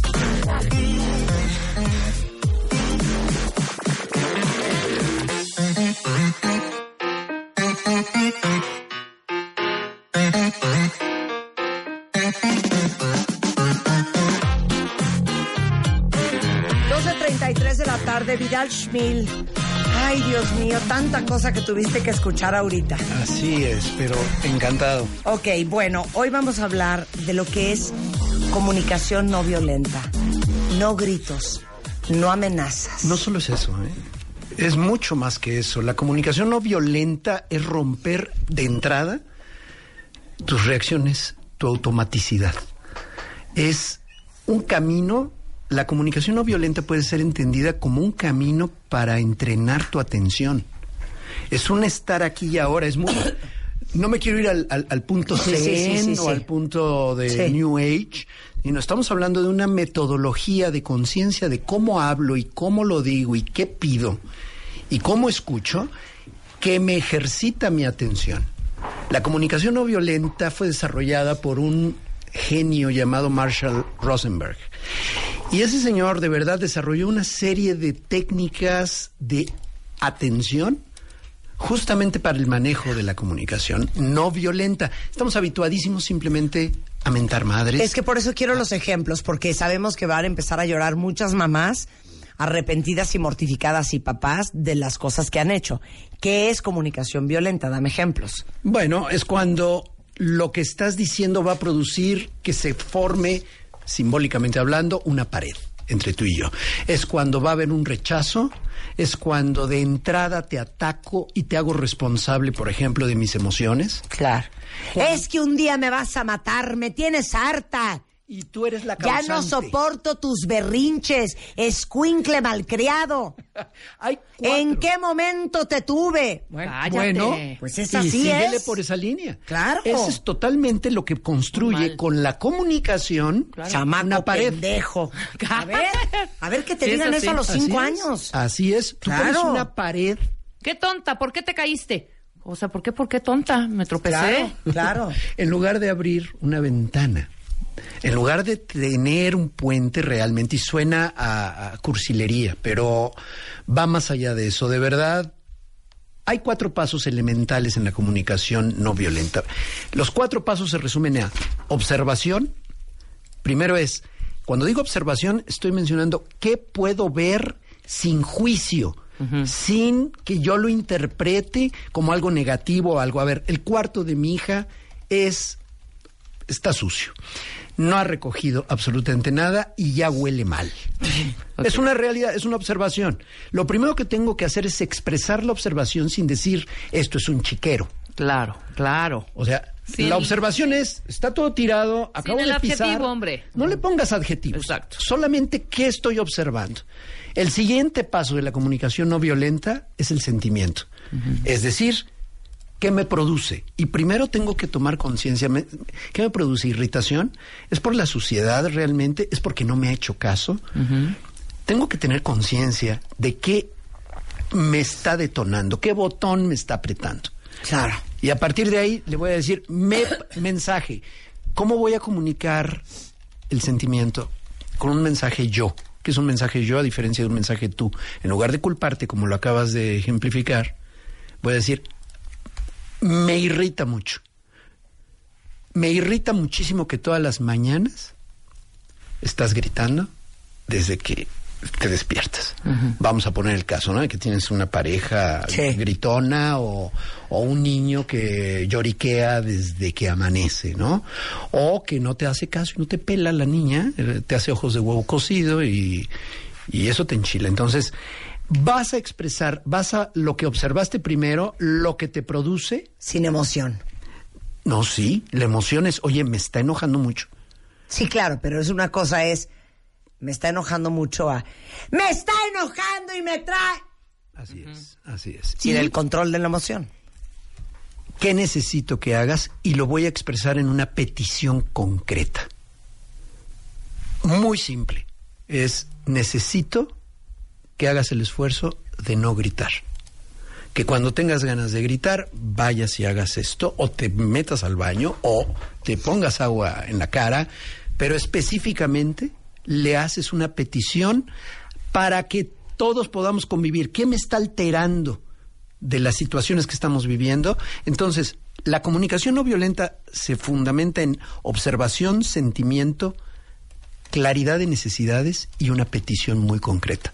Entonces, yo observo lo que está ocurriendo, expreso lo que me está produciendo con un mensaje yo, no con culpabilizar al otro. ¿Qué necesito? Y lo pido de manera muy específica. Yo hago una petición muy concreta y muy específica de lo que necesito. Porque tendemos a, a hacernos bolas en esa parte. Ah, claro. Mentas madres, pegas gritos, pero no hay como una indicación y una, ¿me entiendes? Una claridad No en nada. qué tengo que hacer. Perdón el término tan asqueroso, pero es como vomitar nada más lo que sientes. Es nada más eh, verborrea y, y- y es una es un sacar sin que esa expresión verdaderamente me ayude y me alivie. Totalmente. Todas las terapias, la mayoría de las terapias psicológicas se fundamentan en la capacidad para expresar, para decir en palabras lo que me está ocurriendo. Es reordenar la experiencia. Cómo interpreté las cosas, cómo me dolió lo que pasó, cómo pasó eso. Y cuando tú te terapeas profesionalmente, lo que estás usando es esta herramienta que se llama comunicación.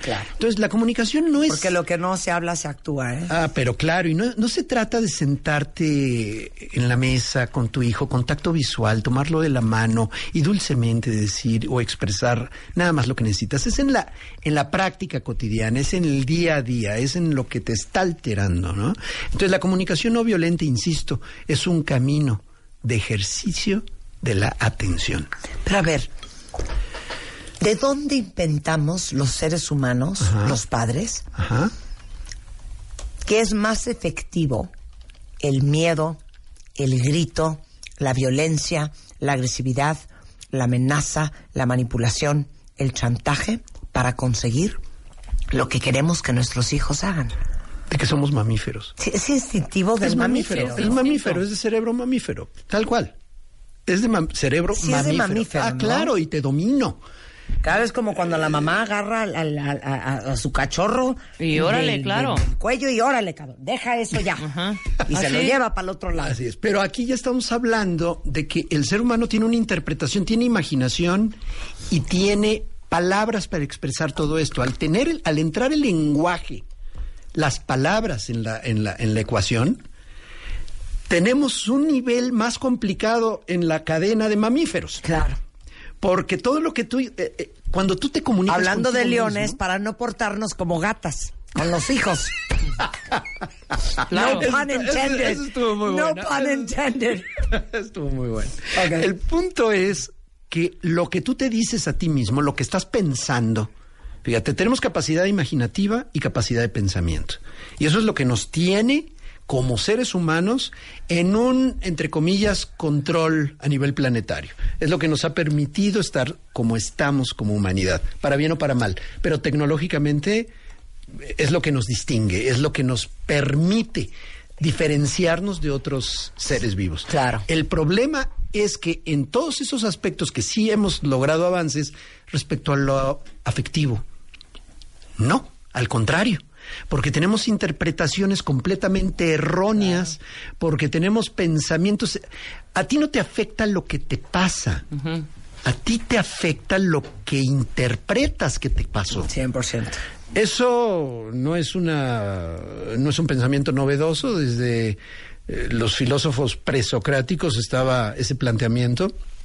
El tema que estoy hablando es cómo estoy interpretando mi realidad. Por eso los humanos somos tan violentos en un momento dado o tan torpes y tontos emocionalmente hablando. Porque toda nuestra interpretación nos lleva y nos conduce. Prima- es que tenemos un trastorno de, de raíz, Marta. El trastorno de raíz es que queremos que la realidad se ajuste a nuestros deseos. Queremos que nuestro hijo sea de determinada manera y si no es, magnificamos. O sea, al exigir que las cosas se ajusten a como yo deseo que sean, hago berrinche como no ocurre, me frustro y esa frustración me hace exagerar las cosas. Te digo una cosa, está muy cañón lo que acabas de decir. Te lo juro que hay que hacer un programa solo de ese tema. ¿Va? Porque les digo una cosa, esto de tener bebés es una imagen y un concepto súper romántico. Te quiero tener un bebé y entonces va a llegar un bebé y el bambinito y la ropita y esto y divino y un corcachete y una nalga de gordo di- espectacular. Ese es el 2% de la historia. Y las expectativas que tenemos los papás sobre los hijos, a ver, que nosotros solitos nos imaginamos cómo iba a ser nuestro hijo, cómo íbamos a ser como papás, cómo iba a ser la relación con ellos y que íbamos a estar todos felices comiendo en el centro comercial y le ibas a decir, Jorge, mi amor, bájate de la silla, sí, mam, perdón. Y en el 99% de los casos, nuestros hijos no son como nos los imaginamos. No son de acuerdo a tu fantasía. 100%, 100%. No, la que quería tener niñas porque qué increíble y entonces les voy a poner moños, le lanzo una niña que no soporta más que usar pantalones. El que se moría por un hombre macho con quien jugar fútbol, pues resulta que el niño es gay. O sea, la, ver- la verdad. Y hablemos de eso, de las expectativas que tenemos los padres y cómo arruinamos a los hijos porque no son lo que nosotros imaginamos que iban a ser. Tu fantasía y tu imaginación ese tema. no coincide con la realidad y por lo tanto te frustras. Y al frustrarte, ejerces violencia. Claro. Y al frustrarte, Claro. magnificas Claro. las cosas. Pero por eso, porque a ti nadie te dijo, el día que estabas cooperando para embarazarte, que un día cuando tu hijo tuviera 16 años te iba a volar la puerta del cuarto y te iba a decir, ¿para qué me trajiste al mundo? Claro. Así es. Eso no estaba contemplado en No, ese bambineto que no. estábamos comprando. Ni todo, ni todos los las modificaciones corporales que tú misma ibas a tener durante el embarazo y de posterior A ver, me regresas y dos horas vamos a hablar de ese tema. Ah, pero claro, vámonos. Es los trastornos que tenemos de interpretación de la realidad y cómo queremos ajustar esa realidad a ese cajón que tenemos en nuestra imaginación y como no ocurre ejercemos violencia. Y la comunicación, las palabras, lo que le decimos, se quedan como bufanda, como etiqueta autoadherible en la persona. La verdad es que el poder de la palabra no le hemos dado la importancia o la magnitud del impacto que tiene ver, cotidianamente. cuando hemos tenido el Día de las Madres, que vamos a estar aquí en la risa y risa y ay, qué padre. No. Hagamos un programa, y eso fue lo que hemos hecho varios años, de hacer conciencia del impacto que tienen las palabras de una madre, ¿eh? De un padre también, pero de una madre. O sea, tu mamá te dice, ¿ves? Te lo dije. O otro bolillo y luego preguntas por qué no tienes novio. Y eso tiene, o sea, es una daga y una huella en el corazón. Saben perfecto lo que estoy hablando, ¿verdad? Cuentavientes. Bueno, O ¿no? la comunicación no violenta con lo que no dices que debiste haber dicho. Claro, también. Uf. También. O sea, nos comunicamos todo el tiempo. Claro. Tu silencio comunica. Hasta con torcer la boca y los ojos. Ah, claro, el lenguaje no verbal, etcétera. Eso es todo lo que tenemos que aprender. Cuando hablamos de comunicación no violenta, de verdad, vamos mucho más allá, insisto, son ejercicios Claro. que te obligan a estar atento. Claro. Oye, ¿cómo viste a mi novio, ma? Opíname. Mira, prefiero quedarme callado. Uy, ya con eso ya, Ya, te jodió. Dios. ¿Sí o no? Ya con eso ya te arruinó. Y la mamá, además, va a sufrir la frustración de que la niña se va a aferrar a ese chavo. Claro. Al que Además, le Pero, pero, claro. y saben que somos todos resultado de lo que nos dijeron que teníamos o que debíamos de ser. Totalmente. Socialmente hay un estereotipo. Te marcan cómo debes de ser siendo niña, siendo niño, siendo mujer, siendo hombre, siendo pareja, siendo mamá. Tienes que ser la mamá perfecta. Tienes que ser la mamá perfecta. Entonces, de verdad, tenemos que tener mucho cuidado en ese aspecto. Esto tiene aplicaciones a lo íntimo, a lo familiar, a lo laboral, a lo terapéutico. Tú nómbralo. Y podemos hacer ese programa, Marta, encantado, A ver, sobre no la puedo creerlo. interpretación. No puedo creerlo, porque yo sí creo que es gran parte de la frustración de muchos padres es que sus hijos no son lo que imaginaron que iban a ser. Y por eso, por ejemplo, yo les conté una historia súper personal, pero cuando mi hija eh, tenía 12 años y me dijo, ma, no voy a hacer la primera comunión, automáticamente a mí se me pararon los pelos de punta. Y entonces le dije, ¿por? Dijo, pues porque no, yo no creo en la iglesia. Uf. Y entonces me pareció una barbaridad. Me fui y al ratito me quedo pensando, ¿y yo por qué estoy haciendo este drama? Si yo no voy a misa desde que yo me casé. Y yo tampoco soy fan ni de la iglesia, ni soy muy religiosa. Soy muy creyente, pero religiosa no soy. ¿A mí qué? Pero es ya sa- de lo que piensas, que piensas, que piensas. Por eso en este programa los ayudamos a repensar lo que piensan, que piensan. Entonces regresé con mi hija y le dije, ¿sabes qué? Este, ¿y qué vas a hacer cuando te quieras casar y tu marido se quiera casar por la iglesia? Me dijo, yo jamás me casaría con un hombre que no respete las cosas en las que creo. Toma la barbón. Bueno, está bien estructurada. Vamos Muy a ver. bien esa estructura. Vamos de esa a ver a la Vamos hora ver de la qué hora. A la Pero lo que te hora. quiero decir es que de repente reaccionamos de, ¿cómo te fuiste a hacer un tatuaje? El melodrama. El melodrama, el melodrama. El melodrama. Cuando en el fondo ¿Qué? hasta te parece mono un Sí, tatuaje. Ya sabes, o sea, Sí, como sí. que tenemos unas cosas con los hijos bien bizarras. Bizarras. Acabo de Sí. encontrar un libro, me, me mudé y encontré un libro, eh, toda la colección, uno que se llamaba Cuando los hijos te decepcionan. Claro. No es posible, desde el título. Desde bueno, el lo- título lo, que estaba es- yo es estudiando y dije, no de- puede no. ser. ¿A dónde eh, llegamos en los extremos Claro. de obligar a la realidad a ajustarse Bueno. a mi fantasía? Bueno, en ese programa que vamos a hacer, Va. vamos a hablar de otra variable. Agárrense cuentavientes, porque ya saben que aquí es sin piedad. ¿Qué haces cuando tu hijo no te cae bien? ¿Mm? Porque eso no tiene que ver con el amor. Tú puedes adorar a tu hijo, a todos tus hijos por igual, pero con uno tienes mejor química de personalidad o conectas mejor que con otros. Pero puede ser que adoras a tu hijo, pero te cae fatal. El temperamento entra mucho en juego ahí. Sí, ¿eh? El hay que el hablar de eso. el- el- cómo congenias temperamentalmente. Está cañón. Bueno, y es- no tiene nada que ver con el amor. Bueno, y podemos profundizar en ello, pero me vas a tener que dar un programa casi entero. No, por eso, echémonos tres horas. Oye, servicio a la comunidad, ¿estamos de acuerdo, cuentavientes? Mira, yo tengo 47 años, este, y tristemente te digo que las palabras hirientes de mi mamá me afectan enormemente hasta el día de hoy. Claro. Ella tiene 47. Ahora imagínense esas palabras cuando tú tenías mi pat, cuando eras una niña, cuando tenías 5 y 8 y 12. Acabo de ver una entrevista de un hombre de 83 años que le preguntaron qué le dirías a tu papá si tuvieras, a este hombre de 83, si tuvieras la oportunidad de decirle algo. Claro. Que nunca me comunicaste que me querías. Ay, no, qué espanto. A los 83 años lean no resuelto. libro, lean un libro, mandarles un libro, lean un libro de How to Really Love Your Child.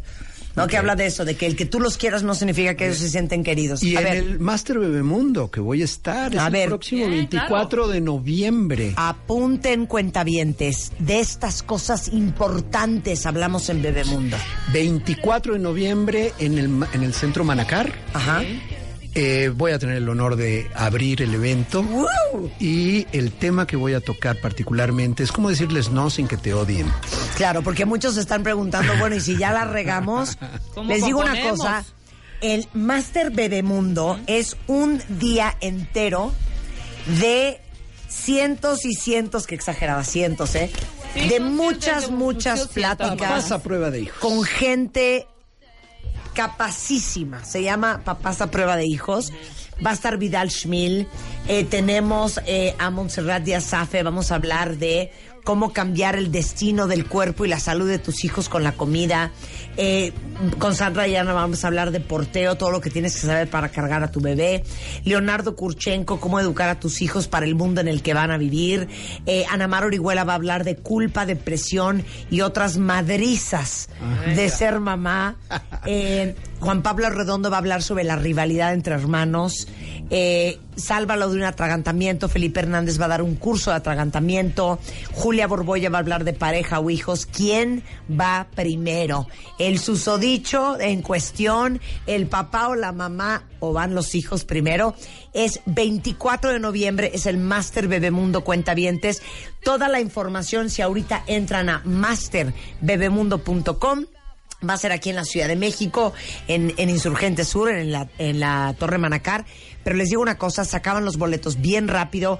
Métanse ahorita justamente a masterbebemundo.com para que aparten el boleto porque van a ver en 23 días, es el 24 de noviembre, a Vidal Schmil y una lista entera de gente extraordinaria. Les voy a ofrecer a todos los que vayan a este máster una cuestión muy especial de membresías para el sitio de escuelaparapadres.com que se arranca justamente en esas fechas. Ah, qué sensacional. Entonces vamos a hacer una, una, un Escuela para padres y un online. obsequio a todos los participantes que estén ahí, que nos puedan Muchas verdaderamente honrar con su presencia y que podamos darles algo adicional. Venga, cuentavientes. Gracias, Vidal. A tus órdenes. Ya quedas para ese programa de tres horas, ¿eh? ¿Va?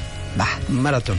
Maratón infernal. 12.54 de la tarde en W Radio. Con esto nos vamos. El martes leemos caraveras y damos los premios. Exacto. Nos quedaron en el tintero varias cosas. Pero mañana tenemos alegrías, el viernes tenemos alegrías, el lunes tenemos alegrías. Exacto, pero yo quería ahora hasta el martes leerlo para tener tiempo. Sensacional.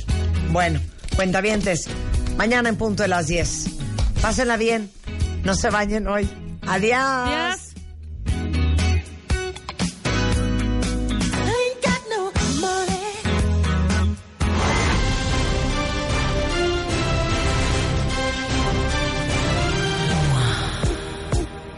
6.523 páginas. 824 artículos. 114 especialistas. Cuatro años.